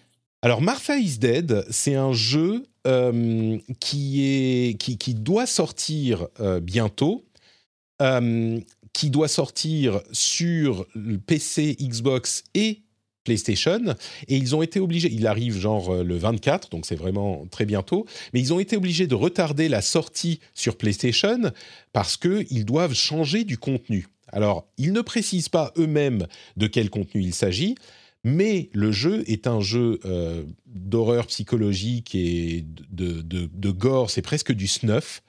Euh, par moment. Et donc, on pense que euh, Sony a demandé aux développeurs LKA et Wired Productions de changer le jeu pour en supprimer les scènes les plus perturbantes, parce que vraiment, là, on parle de trucs perturbants. Euh, et donc certains disent ah mais c'est de la censure de la part de, PlayStation. Et, je pense qu'on pourrait peut-être bon évidemment c'est leur plateforme ils décident ce qu'on va y avoir ce qu'on va avoir dessus ou pas comme certains l'avaient fait. Tu, je sais pas si vous vous souvenez de ce jeu qui s'appelait Hatred je crois euh, qui était un jeu vraiment. Quelque chose. Ouais, bah, alors je vais même pas revenir sur le truc, mais toutes les plateformes avaient dit non, non, on veut pas de votre jeu chez nous, donc euh, au revoir. et, et donc ils ont le contrôle sur leur plateforme. Mais on pourrait se dire, ok, pourquoi est-ce que certains l'acceptent, d'autres non? Euh, De ce que j'ai vu sur le jeu, franchement, je peux comprendre. Je vais pas en parler parce que même la description de ce qui se passe dans le jeu est perturbante. Donc c'est quand même rare qu'il y ait des censures comme ça, donc on peut se douter qu'il y avait quand même un problème. C'est ça. Il y, a, des trucs vraiment. Euh, c'est alors les, goûts et les normes culturelles évoluent avec le temps. Il y a des trucs qui sont acceptables à certains moments et à d'autres non. Ça, on le comprend bien. Mais moi, qui suis pas euh, quand même étranger au film d'horreur et, et au gore, là, il y a des trucs. C'est juste, euh, c'est juste perturbant, vraiment. Donc, je suis pas surpris. Enfin, ça me, moi, ça me choque pas que Sony ait dit, écoutez, nous sur notre plateforme, on va dire non. Et, c'est peut-être un peu tard par rapport à sa date de sortie. C'est pas faux. après, on ne sait pas comment ça s'est passé, mais c'est sûr que pour le développeur, euh, bah, ça l'arrange pas une semaine avant de voir votre jeu. C'est sûr. Euh, mais, mais bon. Euh, donc, à voir ce que ça va faire. Je serais pas surpris si ce jeu, on en entend parler. Genre, c'est le genre de jeu qui passe aux 20 heures euh, avec les sous-titres. Euh, est-ce que les jeux vidéo euh, pourrissent les esprits de nos enfants Tu vois, les jeux, le jeu ah vidéo rend-il violent? Ça, ça me surprendrait pas qu'on envoie quelques titres. Quoi. Et voilà pour les petits, les petites infos en plus que je voulais évoquer. Un petit, une petite update sur Activision Blizzard, Microsoft, par la voix de, c'était, est-ce que c'était Brad ne veux pas dire de bêtises. Euh, Brad Smith, si, si, c'est bien lui. Euh, il a dit, texto, euh, nous mettrons les bonnes personnes au bon poste chez Activision Blizzard pour corriger leur culture. Alors, ils ne sont pas en, train de dire on va demander à Bobby Kotick de partir, et ça va plus loin dans la structure managériale, a priori, mais ils ont dit texto ceci qui, nous, a priori, nous, nous donne de l'espoir. Euh, bonne nouvelle aussi, j'en parlais dans le rendez-vous tech, euh, le plus gros assureur euh, des, du Royaume-Uni a annoncé qu'ils avaient de plus en plus de problèmes avec des gens qui cassaient des choses à cause de la réalité virtuelle. Bonne nouvelle, non. J'ai fait la même blague dans les. Non, c'est une bonne nouvelle parce que haute de, hausse de 31% en 2021 pour les, les dégâts occasionnés par la pratique de réalité virtuelle ce qui veut dire que les gens utilisent leur casque de VR et y jouent. C'est en ça que c'est. Pas correctement, mais ils y jouent. voilà, voilà, faut bien faire de l'espace et tout. Mais euh, pour une période où, euh, en 2021, il n'y avait pas de grosse actualité brûlante sur la VR, bah, ça continue à être euh, utilisé. Donc voilà, les fans de VR. Et en plus, évidemment, le jour où la réalité virtuelle reviendra avec le PSVR 2, bah, ça veut dire qu'il y aura une résurgence possiblement. Donc c'est toujours actif. Et enfin, des petites news euh, films, séries. Euh, les droits des films et des jeux Lord of the Rings vont euh, être mis aux enchères. On imagine que ça va coûter genre 2 milliards de dollars. Qui pourrait les acheter? On pense que Amazon serait dans la course parce qu'ils ont de l'argent et puis il y a la série qui arrive de- des Anneaux du Pouvoir et en plus ils aiment développer des jeux, donc pourquoi pas? Mais à part ça, qui pourrait mettre 2 milliards? Je sais pas. Ça fait beaucoup d'argent euh, pour acheter ces droits-là, on verra. Euh, Il y a eu plein de trailers pendant le Super Bowl, dont Sonic 2, euh, qui est bon, j'ai même pas vu le 1, mais tout le monde en dit des, des bonnes choses, donc peut-être. Et il y a un spin-off Knuckles qui a déjà été annoncé. Donc le Sonic Movie Universe est en cours. Idris Elba qui double Knuckles d'ailleurs. Et puis, euh, je le disais, Last of Us n'arrivera pas avant 2023, la série sur HBO. Et euh, Netflix a annoncé la sortie de terre du film euh, Bioshock qui avait été. Je dis oui. Ah ouais? Toi, t'es es confiante avec Netflix? Je suis pas, c'est pas que je suis confiante, mais euh, rien que le fait que la licence euh, réobtienne de l'attention, ça me rend juste euh, hyper content. Parce que quand on voit les pics qu'il y a eu sur euh, The Witcher après la sortie de la série, euh, Hmm. on peut s'attendre à ce qu'il y ait un regard d'intérêt sur la série Bioshock. Et ça, je trouve que ce serait vraiment, vraiment cool. J'espère qu'ils vont mettre les bonnes personnes derrière parce que Bioshock c'est pas facile à adapter. The Witcher, bon, c'est un truc euh, heroic Oui, fantasy clairement. avec un, un héros euh, euh, un petit peu classique. Bioshock, c'est compliqué, quoi. Ouais, on peut se dire qu'ils peuvent partir vraiment dans tous les sens. Complètement, ouais. Et il faut de la subtilité, en fait. C'est ça qui me. faut, faut faire les choses avec, euh, avec un petit peu de doigté. Euh, à propos de Lord of the Rings, j'ai même pas pensé à Disney, comme le dit euh, Vince dans la chatroom. Ouais, Disney pourrait racheter Lord of the Rings, vous vous rendez compte Ah non, Eh, C'est Ça vrai. serait. Là, on aurait droit à un film par an, euh, quatre séries sur Disney+. euh, mais c'est complètement crédible en plus. C'est quand la date? Quand est-ce que, que ça va être remis, euh, remis en, en vente? Tu, tu veux pas, toi, t'apprécies pas le traitement de, de Disney? Non, en vrai, je sais pas. Écoute, moi, j'aime bien ce qu'ils font. Ça me fait peur le fait que rien que, Ouais, que que Disney. les droits vont être achetés en fait. Ouais, mais euh, disons que ils n'ont pas fait grand chose hein, jusqu'à jusqu'à maintenant avec euh, la la la la- l'IP du Seigneur des Anneaux, alors oui, qu'il y a un bien potentiel fou. Ouais, moi j'étais pas fan C'est du sûr. Hobbit quoi. J'étais pas fan du Hobbit. Il y a Ah oui, tellement non, plus c'est- de potentiel. J'ai même pas pensé. Ah, tu vois? Parce qu'avant, il y, avait- il y a eu les trois films euh, qui, à, mon- à mon avis, ont un peu mal vieilli, mais bon, qui étaient quand même incroyables à l'époque. Mais depuis, bon, il y a eu quelques jeux que j'ai beaucoup aimés, mais il y a de quoi faire, là Allez, Le Seigneur des Anneaux, c'est quand même l'un des, des piliers de notre culture euh, geek. Euh, et il y aurait, y aurait de quoi faire un petit peu plus, euh, avec, là encore, doigté, mais bon. C'est vrai que son univers est tellement vaste que. Ah oui. Combien de zéros sur le chèque On attend 2 milliards peut-être. C'est ce qu'on ce imagine. Mais s'il y a Disney euh, qui se met à, à discuter, à, à débattre avec Amazon pour savoir qui peut mettre plus d'argent sur la table, ça peut monter peut-être un peu plus haut à voir.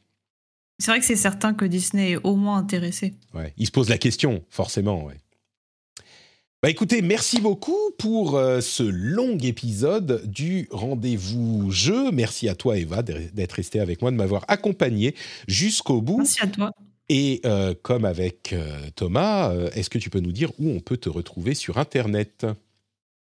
Moi, c'est sur Dotisport principalement, le site d'actualité américain.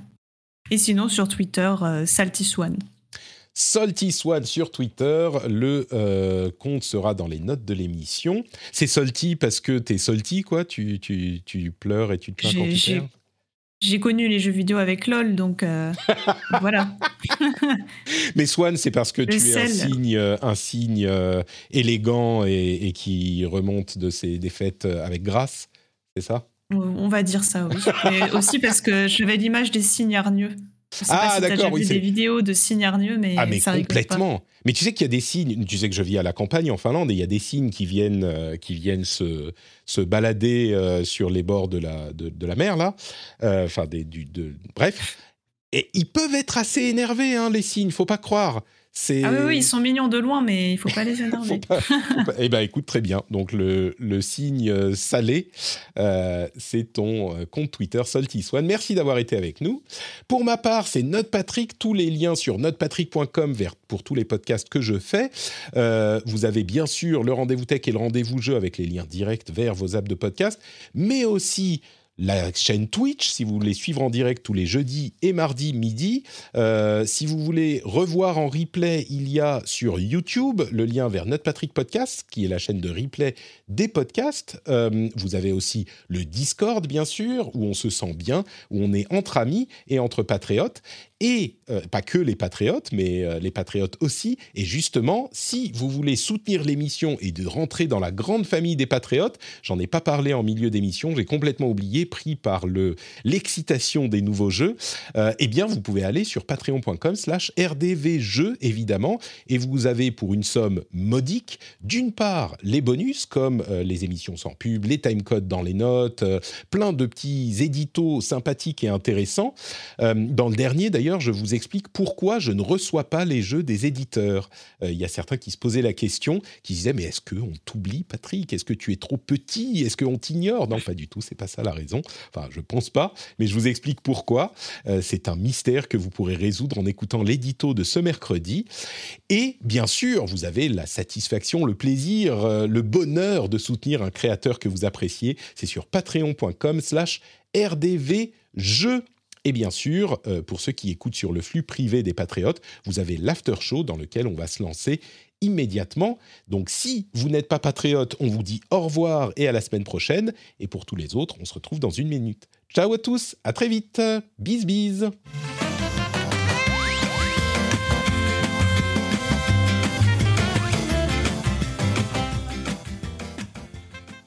Je sais pas pourquoi j'ai dit bis bis.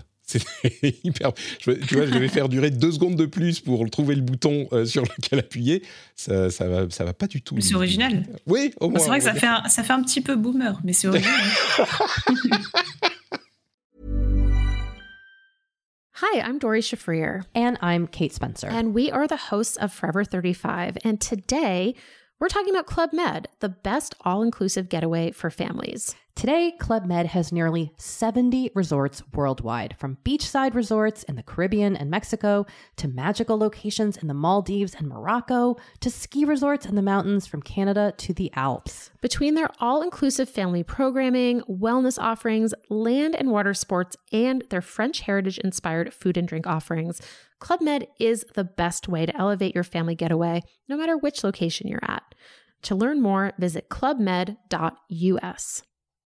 Join us today during the Jeep Celebration event. Right now, get 20% below MSRP for an average of 15178 under MSRP on the purchase of a 2023 Jeep Grand Cherokee Overland 4xE or Summit 4xE. Not compatible with lease offers or with any other consumer incentive offers. 15,178 average based on 20% below average MSRP from all 2023 Grand Cherokee Overland 4xE and Summit 4xE models in dealer stock. Residency restrictions apply. Take retail delivery from dealer stock by 4 1. Jeep is a registered trademark.